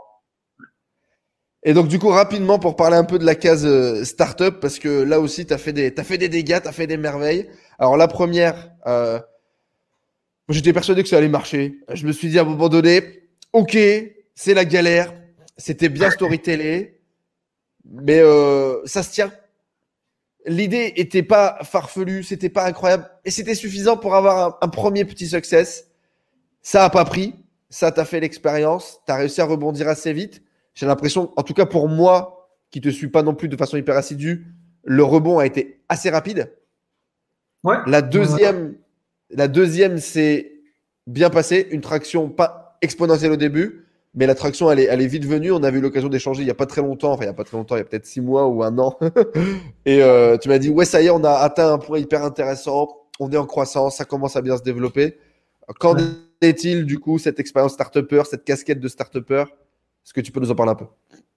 Euh, Très très dur, très très très dur, euh, parce que voilà, c'est en gros le, ce chemin-là, c'est beaucoup de, patience parce que quand tu as l'idée en tête et qu'il faut l'exécuter cette idée et la lancer, il va se passer un laps de temps que ton job en, tant qu'entrepreneur, c'est de réduire au maximum. Sauf que le, premier, euh, l'application mobile que j'ai développée, ça a quand même pris un an. Et c'est une grosse erreur. Je m'en rends compte aujourd'hui. Mais je n'avais pas l'expérience pour créer ce projet en six mois. Ou pour créer ce projet en trois mois. Mais je ne, je ne partirai jamais aujourd'hui dans une exécution d'un an avant de lancer quelque chose. Clairement. Euh, donc, tu le euh, savais? Est-ce qu'il y a des gens qui te l'ont dit? Est-ce qu'il y a des gens qui t'ont dit le truc est trop gros, tu développes trop, sors un MVP d'abord Est-ce que tu en as qui te l'ont dit et tu les as pas écoutés? Est-ce que tu n'avais pas trouvé d'autres solutions? Est-ce que tu avais l'impression que c'est comme ça qu'il fallait le réaliser? En fait, euh, cette application, c'était une grosse galère au niveau technique. C'était vraiment, vraiment galère. T'avais jamais fait de dev en même temps. Quelle idée, toi aussi, de partir dans un dev. C'est ça. Et j'ai travaillé avec une agence. Bon, ça s'est très bien passé avec l'agence. Euh, c'est des amis d'ailleurs aujourd'hui. Euh, mais ouais. C'est bien parce que ça aurait pu mal se passer dix fois parce que des agences, mon Dieu, ça se passe pas toujours bien. J'ai bossé trois ans en agence. c'est pour ça que je dis ça. ouais, c'est pas toujours. Mais euh, non, après, moi, honnêtement, l'idée de l'application, ce n'est pas l'idée qui n'a pas fonctionné, c'est l'exécution. Hmm. Euh, l'idée qu'on avait sur l'application, d'ailleurs, il y a une partie de cette idée qui va être pluguée sur spiritualité.com. Super. Une, partie. C'est juste qu'elle sera exécutée différemment. Et euh, L'algorithme a été développé, autant le réutiliser, quoi. C'est ça? On peut dire ça. Et euh, je suis arrivé en fait à un moment dans l'application mobile où je m'éclatais pas, pas du tout. J'étais vraiment pas heureux. C'était en euh, souffrance, ouais. Avec l'équipe et tout. Euh, non, j'étais vraiment pas épanoui. Et je, suis arrivé à un moment où je me suis rendu compte que si vraiment je voulais lancer ça à fond, il fallait que je parte dans une levée de fonds.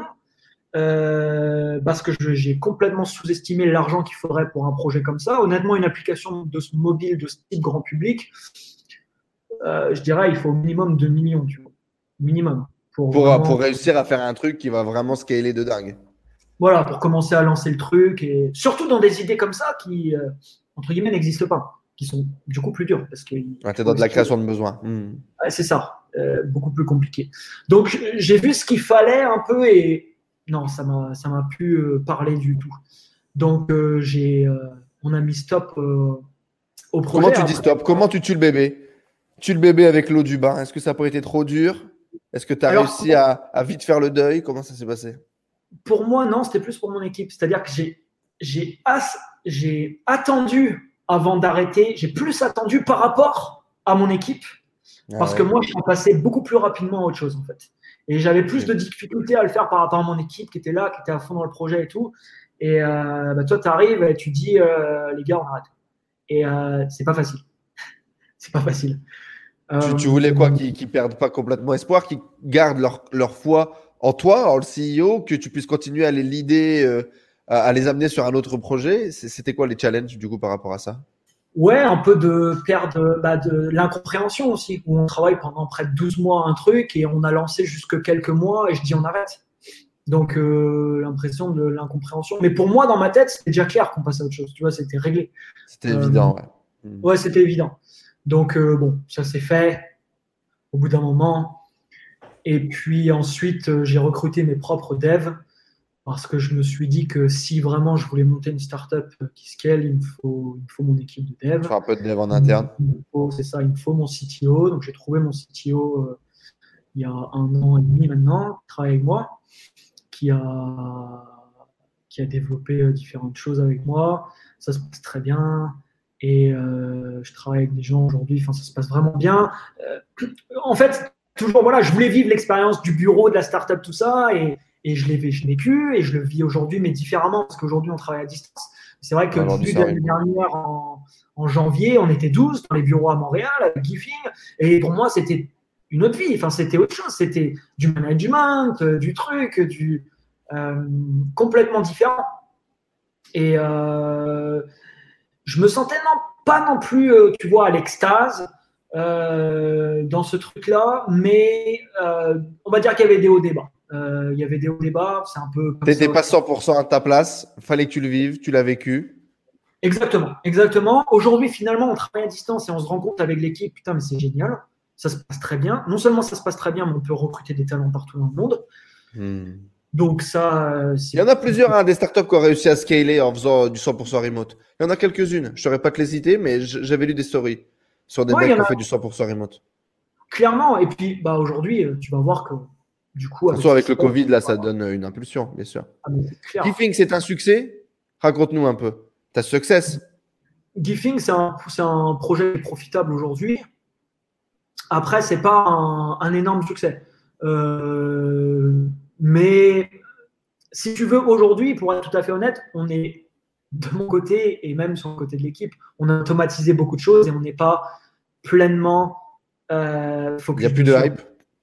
Exactement. il n'y a plus de hype. Donc euh, le projet tourne, mais il va pas avoir une grande expansion tout simplement parce que bah, on n'est pas dessus en fait. On est, on est, on est sur euh, la plateforme qu'on développe aujourd'hui.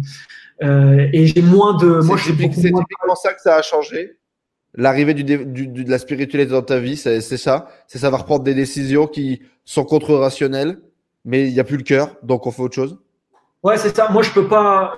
Je peux pas continuer sur un truc où la mission me parle plus. Et aujourd'hui, euh, aider les entreprises à vendre plus avec des vidéos qu'on produit, je m'en fous, je m'en tape, honnêtement.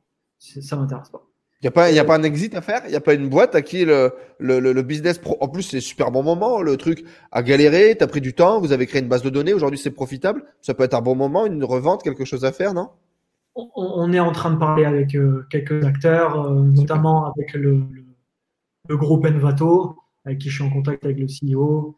Et on, on est en train de parler sur des. Mais Gifing va rester, tu vois. Gifing restera. Euh, je pense que le site, dans, dans 5 ans, il est toujours en ligne, les gens continuent à l'utiliser. Oui, parce que ça marche, et parce que c'est bien, et parce que le service est bien bah, exécuté. C'est ça, il y a des gens, il y a des gens qui ont leur accès, qui sont là, qui téléchargent leurs fichiers, il y a des clients un peu partout aujourd'hui. Il n'y en a pas énormément, mais il y a, il y a, du flow, on va dire. Et euh, mais ouais, on est en pour parler de voilà, différentes choses qu'on pourrait faire. T'es fier de ce projet? T'as l'air partagé, t'as l'air mitigé, c'est pour ça que j'ai mis le pied dedans je suis fier de la création, c'est-à-dire un projet comme ça, ça paraît pas, mais ça a été une grosse galère. Mhm. Technique, euh, on, s'est arraché sur ce projet. Honnêtement, euh, on s'est vraiment arraché, ça a été beaucoup, beaucoup de développement. Et donc, je suis fier plus de l'exécution, d'avoir eu une équipe où on était 12 personnes, où on a plus fier de ça que d'avoir la plateforme aujourd'hui est ce qu'elle apporte? Parce que je suis pas vraiment fier de ce qu'apporte Gifing aujourd'hui au monde? Tu vois ce que je veux dire? C'est pas une fierté pour moi, honnêtement. Mais l'exécution de cette boîte, euh, ouais, ça, ça n'a pas été évident. Et ouais, c'est quand même euh, un truc, euh, un, nouveau truc, on va dire, dans ma vie. que j'ai réussi. Un challenge que Success, voilà, un, un, challenge supplémentaire que, que, tu as réussi à, à, à dépasser. Exactement rapidement, parce que là, ça y est, c'est les dernières minutes et du coup, on peut dire ce qu'on veut, plus personne n'écoute. Si vous écoutez encore maintenant, écrivez spiritualité en dessous dans les commentaires. Spiritualité. Vous mettez ce petit mot-clé, ça mettra un peu de SEO et au moins ça nous prouvera que vous êtes encore connecté. Euh, justement, tu parlais tout à l'heure d'expérience. Est-ce que tu pourrais ou pas nous parler un peu des expériences que tu as vécues Où est-ce que tu as mis ton nez? Qu'est-ce que tu as fait? Peut-être les appréhensions que tu as eues avant de vivre des expériences? Dans quel domaine? Bah, dans la spiritualité, qui ont participé à ton éveil de conscience, qui ont participé à, à, tes, tes, tes, grandes claques, tes grands moments waouh Ouais, euh, ben les principales expériences, on va dire, c'est des connexions avec différents gens, qui, différentes personnes qui sont eux très connectés, qui peuvent communiquer, euh, voir un petit peu plus en profondeur ce qu'il y a en toi, communiquer avec tes, avec tes guides, tes anges, on les appelle comme on veut. Euh, ça, ça a été voilà des, des, profonds changements chez moi. La méditation, j'en parlais tout à l'heure. Surtout le fait qu'aujourd'hui, euh, c'est assez bizarre, mais j'arrive à, je fais des méditations un peu différentes. J'ai des choses qui se passent dans ma, des, visuels qui m'arrivent. Euh, donc ça, forcément, ça me change aussi dans le quotidien. la méthode Tipeee, qui est une méthode incroyable pour désactiver des comportements émotionnels anormaux que tu pourrais avoir. Euh, ça peut être palpitant, euh, je sais pas moi, peu importe. TPI Tipeee, ouais, c'est ça. Très bonne, très bonne technique. Et euh, de l'hypnose régressive que je peux recommander à tout le monde parce que dans l'hypnose régressive, tu vas aller voir un événement dans cette vie ou généralement dans des vies passées qui te bloque dans cette vie-là. Donc, tu vas revivre des choses qui sont des fois très dures à revivre. Euh, moi, j'ai eu l'exemple, par exemple, de, quelqu'un que je connais qui a revécu un viol euh, dans une autre vie, qui aujourd'hui avait beaucoup de difficultés à s'exprimer justement avec les hommes, beaucoup de difficultés à ça. Et au moment où cette, euh, cette assimilation, entre guillemets, est arrivée, bah, c'est prise de conscience et cette prise de conscience elle fait que ça déverrouille ensuite bah, les, les, soucis, les challenges qu'elle pouvait avoir. Exactement. Donc, euh, c'est pareil, il faut être assez euh, ouvert d'esprit hein, pour faire ce genre de choses. Mais, euh, mais moi, c'est des, voilà, des très bonnes expériences que j'ai fait. Donc principalement en coaching, à deux, avec, euh, avec quelqu'un qui est là pour t'accompagner, vivre quelque chose? Ouais, c'est ça. Travailler sur moi aussi au niveau énergétique avec quelqu'un qui est de l'autre côté, qui est en train de faire des choses. Et toi, tu es là, tu es en train de sentir des trucs à l'intérieur de toi et ça te fait tout bizarre.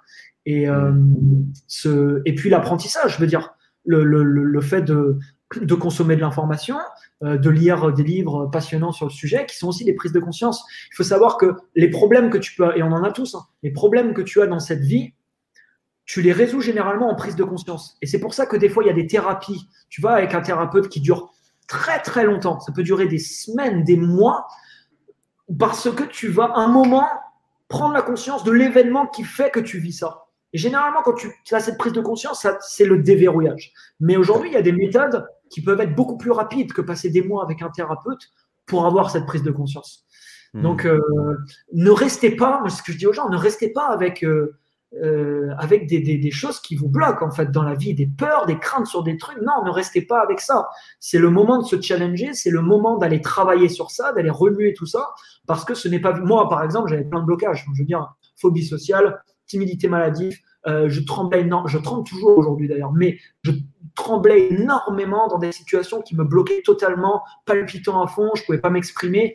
Euh, si j'avais pas travaillé sur moi, ces boulets, il y en aurait beaucoup qui seraient encore là aujourd'hui, qui m'empêcheraient dans la vie, au final, de m'exprimer comme je le veux, de faire ce que j'ai envie de faire. Et c'est pas, pas, vivable. C'est dommage de rester comme ça.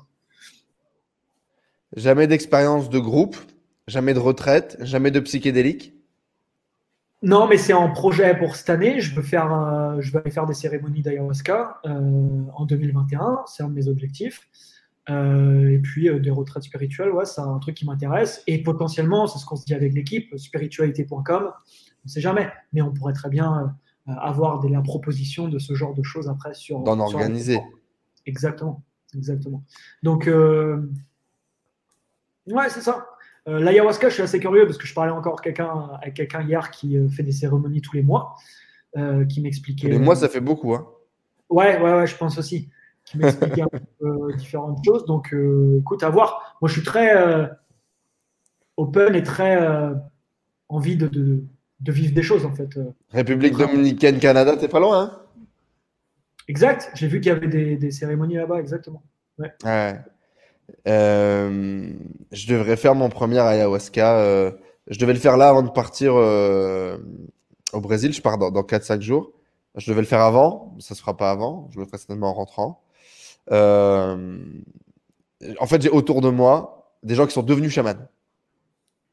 Donc, tu vois, à un moment donné, les signes, où tu les vois ou tu les vois pas, tu fais ce que tu veux, mais ils sont là. Et donc, donc ouais, j'ai la possibilité d'expérimenter, de découvrir, de voir des gens qui souffrent, de voir des gens qui s'éveillent, de voir des gens qui ont d'un coup une carte du monde complètement différente.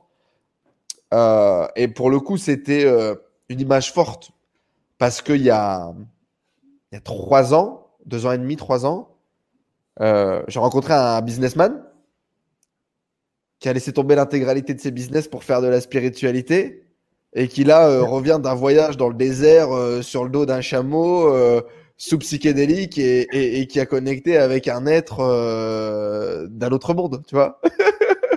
et donc, si tu veux, quand je peux moi constater de ma position de spectateur de la transformation de cet homme d'affaires, qui pourrait très bien être toi ou moi dans une autre vie, où on aurait suivi celui du business, de l'entreprise, de, de l'argent, de la croissance. Ouais ça a été assez fort à vivre euh, pour moi de, de bon rang de, de spectateur. J'ai eu l'occasion de faire le San Pedro. J'en ai un petit peu parlé sur YouTube, mais ça doit faire partie des vidéos que j'ai bien répertoriées. Euh, du coup, l'ayahuasca, c'est l'esprit de la grand-mère. Le San Pedro, c'est l'esprit du grand-père. Beaucoup plus doux. Beaucoup moins. Euh... L'ayahuasca, le message, tu vas le recevoir. Que tu aies envie de l'écouter ou pas, tu vas le recevoir. Le San Pedro, te montrera uniquement que ce que tu es prêt à voir. C'est ce qu'on m'a dit, c'est ce qu'on m'a partagé. Euh, le San Pedro, c'est du coup un cactus. Et c'est du, du, le, liquide qui est à l'intérieur du cactus. Donc, mon cactus avait plus de 15 ans. Et euh, voilà, c'était euh, les, les, rites péruviens. Donc, on a eu un. Et encore une fois, un autre signe assez drôle. On a du coup ce, ce chaman péruvien dont on paye le billet d'avion, machin, qui vient ici en République dominicaine. Il démarre la, la cérémonie Et donc, il fait la cérémonie en espagnol, tu vois. Parce qu'on était un groupe euh, moitié espagnol et il y avait quelques francophones. Et donc, du coup, mon, mon ami se met à traduire, tu vois, pour nous. Et là, le chaman, il dit Ah non, mais vous voulez, je parle français Ah D'accord, donc un chaman péruvien qu'on fait venir, frère, du fin fond de la Cambrousse en République dominicaine, le type parle français, tout va bien. Et donc j'ai vécu des, j'ai des moments qui sont complètement hors du temps, où aujourd'hui je ne sais pas si ces moments se sont passés dans ma tête ou se sont vraiment passés, où j'ai un petit vieux d'un mètre cinquante tout bronzé avec des cheveux blancs jusqu'aux fesses qui me regarde et qui me dit, mais oui Enzo, c'est la réalité. C'est ça la vérité, tu vois. Et donc, et une expérience incroyable. Une expérience incroyable. Le type d'expérience tellement forte et puissante qui te fait remettre en question toute ta vie. Ouais, c'est ça. C'est des trucs, je pense, que tu vis qui forcément impactent après et que tu peux pas endormir en fait après. Et par contre, tout en douceur. Le San Pedro, tout en douceur. Tout en douceur. Moi, j'étais tellement dans, dans la négativité, entre guillemets, c'est que je commence mon expérience et je me dis, tu vas voir, il y en aura qu'un qui va rien vivre, il y en aura qu'un qui va qui va rien ressentir, ça sera moi, tu vois. Et j'étais déjà en train de me dire, alors qu'est-ce que je vais devoir inventer comme connerie, tu vois, pour euh, raconter X, Y, Z. Et en fait, à un moment donné, je lâche prise, je ressens un truc, et là, ça commence. Et là, le voyage commence. Et la première claque que je prends, c'est, oh, waouh, j'attendais qu'il se passe un truc de fou, que je vois des éléphants roses, que je vois des machins. Alors qu'en fait, c'est là. C'est là, ça y est, c'est maintenant. Ça se passe. Et, c'est cette image de fou de tu cours après des choses alors que tout est là. Et là, après, j'ai beaucoup d'images, beaucoup de méditation, beaucoup de visualisation, beaucoup de ressentis. Et pour moi, ce qui a vraiment tout changé, ce qui change tout en fait avec le psychédélique, la puissance du psychédélique, de la médecine, on appelle ça comme ça en Amérique du Sud ici, la puissance de la médecine, c'est de créer un niveau de certitude 100% sur ce que tu vas vivre. C'est-à-dire que, par exemple, euh, je, vis ce truc où je vois l'univers. En fait, je vois tout le monde et je vois qu'à l'intérieur de tout le monde, au niveau en dessous du nombril, je vois l'univers, d'accord? Et je vois que, en fait, le cosmos est à l'intérieur de chacun de nous et qu'en fait, on est tous des dieux. J'étais pas du tout là-dedans avant, tu vois. C'était vraiment euh, pas du tout là-dedans. Et là, je vois ça, mais c'est pas je vois ça. C'est pas j'ai une vision, c'est pas j'ai une petite voix. C'est comme si c'était écrit à l'intérieur de moi et qu'en fait, il y, avait un truc qui le recouvrait et que tu enlèves le truc et là, je le vois et c'est évident. Tout était évident. Tout était évident. Mais évident, euh, voilà, je, me coupe un bras. Je suis, c'est vrai, c'est forcément la vérité. Tu vois? Et tu as ce sentiment euh, de, de confiance en ce que tu vis, en ce que tu dis, en ce que tu ressens à 800%. Et donc, c'est incroyable parce que du coup, tout est chamboulé et, tout est vrai dans ta nouvelle vérité. Très, très fort. J'ai hâte de faire cette, cette expérience. C'est un truc. Champignon J'aimerais bien euh, créer un documentaire d'ailleurs. C'est une ah. créer des documentaires et euh, m'éclater, faire des aventures à plusieurs en fait. Tu vois la chaîne euh, Yes Theory? Non avec une bande de potes en fait qui, font plein de qui vivent plein d'aventures et euh, j'adore en fait voir ce genre de, de, choses. De contenu. Euh, ouais, je trouve ça vraiment inspirant. J'ai vraiment envie de créer des formats comme ça en fait plus tard, très plus longs. Est-ce que tu es connecté sur Gaia ou pas? Euh, Ouais, j'étais un moment. je suis plus en ce moment, je crois, mais j'étais à un moment. Ouais, c'est très intéressant. Je te recommande de regarder toute la série sur les psychédéliques. Il y a une série qui est super bien sur tous les psychédéliques, les différents psychédéliques qui existent, euh, l'histoire du psychédélique, ce qui se passe, comment on l'utilise, etc. Aujourd'hui, il y a des progrès incroyables qui sont faits sur ces domaines-là. Tu l'as y a, livre euh, dernièrement là-dessus. Euh, c'est incroyable. La montée en conscience des gens est incroyable. La puissance de la médecine est incroyable. Il y a Mark Tyson qui est passé dans le podcast Impulsive de Logan Paul que tu connais certainement, qui a pris une poignée de champignons en direct qui a parlé de médecine, qui a parlé euh, d'aller prendre de l'ayahuasca, qui a parlé d'éveil de conscience. Mac Tyson, qui partage son expérience de transformation en direct et qui dit qu'il a déjà signé pour aller faire des documentaires en Amérique du Sud et d'aller tester toutes les médecines de toutes les tribus, euh, les tribus anciennes avec les anciens rituels et de, et de filmer tout ça et de repartager tout ça. Écoute, on vit dans une ère, je pense, qui est incroyable. incroyable. Il y a tellement de choses qui sortent euh, en ce moment. Il y a un super. Euh, il y a 4-5 épisodes d'une entrepreneuse, j'ai plus son nom, qui sont sortis sur Netflix où elle teste aussi plein de méthodes différentes. Euh, Erin, euh, ah, je sais plus, c'est sur Netflix, super aussi intéressant. Et tu as de plus en plus de contenus qui sortent en ce moment sur, le, sur, le, sur le sujet, en fait. C'est top. Beaucoup plus light. voilà, de plus en plus de gens s'y intéressent forcément, du coup. Eh ouais, bien sûr. Beaucoup plus light, beaucoup moins engageant euh, que l'ayahuasca, les champis. Ouais. Euh, je, je, ne peux que te recommander. J'ai vécu une expérience spirituelle, je ne savais pas à l'époque, parce qu'on l'a pris pour le fun, parce que c'était drôle, on s'amusait. On était déjà très très connectés. Et en fait, euh, j'ai vécu ma, ma, mon premier éveil de conscience à l'époque. Et c'est naturel, c'est très bien, c'est court, c'est pas très engageant. Il y a très peu de risques d'effets euh, néfastes. Et euh, si tu es connecté, moi j'ai vu, euh, j'ai vu vraiment beaucoup, beaucoup, beaucoup, beaucoup, beaucoup de choses à l'époque. Mais à l'époque, encore une fois, l'intention n'était pas là parce qu'on était dans un mode un peu récréatif. Donc c'est vrai que ça a gâché un peu la, médecine. Quoi. Ouais, c'est pas la même, c'est pas la même intention derrière, c'est sûr. C'est pas Moi j'ai j'ai bouffé plein de, trucs euh, avant teuf, euh, dans soirées mais bon. C'était autre chose.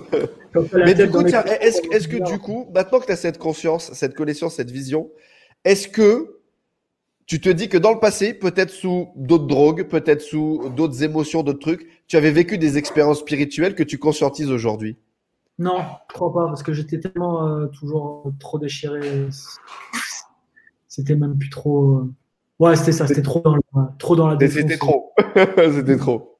C'était un peu abusé. Anthony, merci beaucoup. Ça fait 1h40 qu'on échange. C'était un vrai plaisir. Euh, je suis très content d'avoir cet échange avec toi. C'était super cool. Et euh, ça sera au plaisir d'échanger nos évolutions par, la suite. Et si on peut s'entraider sur des choses, ce serait avec plaisir aussi. Avec grand plaisir. Félicitations à toi pour ton parcours. Félicitations pour l'inspiration que tu as pu me donner, que tu as pu donner à des centaines de milliers de personnes qui t'ont suivi à travers tes contenus. Qu'est-ce que tu dirais aujourd'hui à des gens qui ont cet éveil ou ces sensations spirituelles, qui ne savent pas quoi en faire, qui sont un peu honteux, qui ne savent pas trop comment le connecter à la matière, connecter à leur monde actuel Qu'est-ce que tu leur donnerais comme conseil à ces gens-là? Entourez-vous entourez-vous de gens qui vont vous comprendre et sur lesquels vous allez pouvoir partager vos ressentis. Moi, toutes ces dernières années, j'ai eu euh, deux personnes avec qui je pouvais tout partager dans ma vie. Et euh, je crois que c'est quelque chose de très important parce que tu peux avoir des amis, de la famille, des choses, mais il y a très peu de gens dans ton entourage avec qui tu peux tout partager. Je crois que quand tu vis ce genre d'expérience, c'est important d'avoir quelqu'un dans ton entourage où tu peux parler de tout sans gêne, sans crainte, sans peur, rien du tout. Et euh, ça, ce sera le premier conseil. Et puis ensuite, euh, laisse venir. N'aie pas peur de ça, en fait. Si c'est là, c'est pas pour rien. Euh, laisse venir et puis commence à faire des, recherches potentiellement sur le sujet, voir s'il y a des gens qui vivent la même chose que toi, comment tu le vives, si tu as des choses à faire avec ça, dans quelle direction tu te sens appelé. Et après, voilà, suis ce qu'il y a à l'intérieur de toi. Et puis, te prends pas trop au sérieux. C'était très bien. Merci beaucoup, Anthony. Très inspirant, très, très inspirant tout ce que tu as pu nous partager. Tu m'as mis quelques claques et c'est avec grand plaisir. On avait des questions. Putain, on avait des questions qui ont été données par les membres de la tribu, qui sont les groupes de, de, de mon groupe. En fait, euh, moi, je pars du principe qu'aujourd'hui, le, le, monde va mal et pour que le monde va mieux, faut vivre en communauté. Et donc, j'ai créé ma propre communauté. Ça s'appelle la tribu. C'est un groupe de, de gens bienveillants où on s'entraide pour grandir ensemble. Et on a une question de Thibaut, qui est le plus jeune de notre tribu et qui dit, mais Anthony, qu'est-ce que tu faisais toi quand tu étais jeune, quand tu étais au lycée? Comment tu expérimentais, comment tu vivais déjà ton côté entrepreneur, comment tu vivais un peu ton côté différent? Euh, Je le vivais pas. Je... Bah si, mon côté le différent, je l'ai vécu dans les travers en fait. Euh, je l'ai vécu dans la drogue, je l'ai vécu dans l'alcool. Et euh, voilà. Et j'avais pas du tout de la. Enfin, j'avais pas du tout. Euh, je me suis, j'ai fait des petits trucs quand j'étais très jeune, comme je me rappelle au collège, je vendais des Divix, tu vois, ça s'appelait des Divix. Je sais pas si tu as connu ça, les Divix. Bien sûr. Ouais. Et je vendais des Divix, tu vois, on les vendait 2 euros, je me rappelle, à l'époque. Et tu vois, je commençais à gagner de l'argent un peu avec ça. J'essayais de faire des petits trucs. J'ai fait du marketing de réseau, très, enfin, assez tôt quand même, j'ai fait du marketing de réseau, 17-18 ans. Mais j'essayais de me renseigner surtout. C'est en, en fait, ce qu'il y a d'extraordinaire, aujourd'hui pour les gens qui, euh, pour les adolescents par exemple, c'est le contenu en fait qui est disponible. qu'on n'avait pas accès forcément quand j'avais 15 ans. Enfin, il y avait pas, il y avait des livres, mais ces livres-là, j'y avais pas accès, je les voyais pas ces livres. donc ça, c'est génial. Donc, mets-toi sous les yeux constamment des gens qui t'inspirent, des gens, voilà, dans, dans potentiellement la, direction où tu veux aller. Et moi, au début, je me suis mis des gens euh, qui, euh, principalement des infopreneurs, tu vois, qui m'inspiraient et j'ai fait la, j'ai dupliqué hein, finalement ce qu'ils ce qui, ce qu'ils ont fait ces mecs-là. Ça m'a permis d'avoir des résultats et aujourd'hui, bah, c'est d'autres gens qui m'inspirent et j'espère que voilà, je me dirige aujourd'hui du coup dans une autre direction. Mais euh, c'est à l'action bien sûr, mais aussi parce que voilà, c'est pas juste de l'apprentissage, de la lecture ou autre, c'est voilà, passer à l'action. Et puis être assez. Euh, il faut se mettre des coups de pied au cul un peu tous les jours, il faut se bouger. Moi, quand on m'a appris le truc des affirmations positives et tout, et que je l'ai vu dans un livre, deux livres, cinq livres, dix livres, vingt livres, j'ai dit, OK, ce truc-là, c'est un ça a l'air d'être important. Donc, euh, je vais m'appeler, je vais Tout le, monde en parle. C'est ça, exactement. Donc, je l'ai fait. Et euh, il n'y a pas besoin de chercher la nouvelle technique ou le nouveau truc de développement personnel. Les, les choses, les connaissances, elles sont là. Mais les connaissances qui sont là demandent du travail sur soi-même. Il faut être prêt à faire ce, travail. Mais va, va chercher dans. Voilà, moi, tu prends la série de bouquins de Napoléon Hill, les lois, les, lois du succès, en quatre tomes, c'est extraordinaire. C'est des livres qui sont extraordinaires, qui m'ont beaucoup impacté. Euh, tu as beaucoup de livres comme ça, des anciens livres. Au final, il y a beaucoup de choses qui sortent aujourd'hui qui sont. Euh, c'est ressorti de tous ces bouquins-là, au final, avec des, mots différents. Mais la connaissance est là, il n'y a pas besoin de nouvelles stratégies ou de choses. Donc, euh, ouais, travaille, travaille sur toi, quoi. Travaille sur toi, mets en place les choses et entoure-toi. Entoure-toi de gens avec qui tu peux tout partager.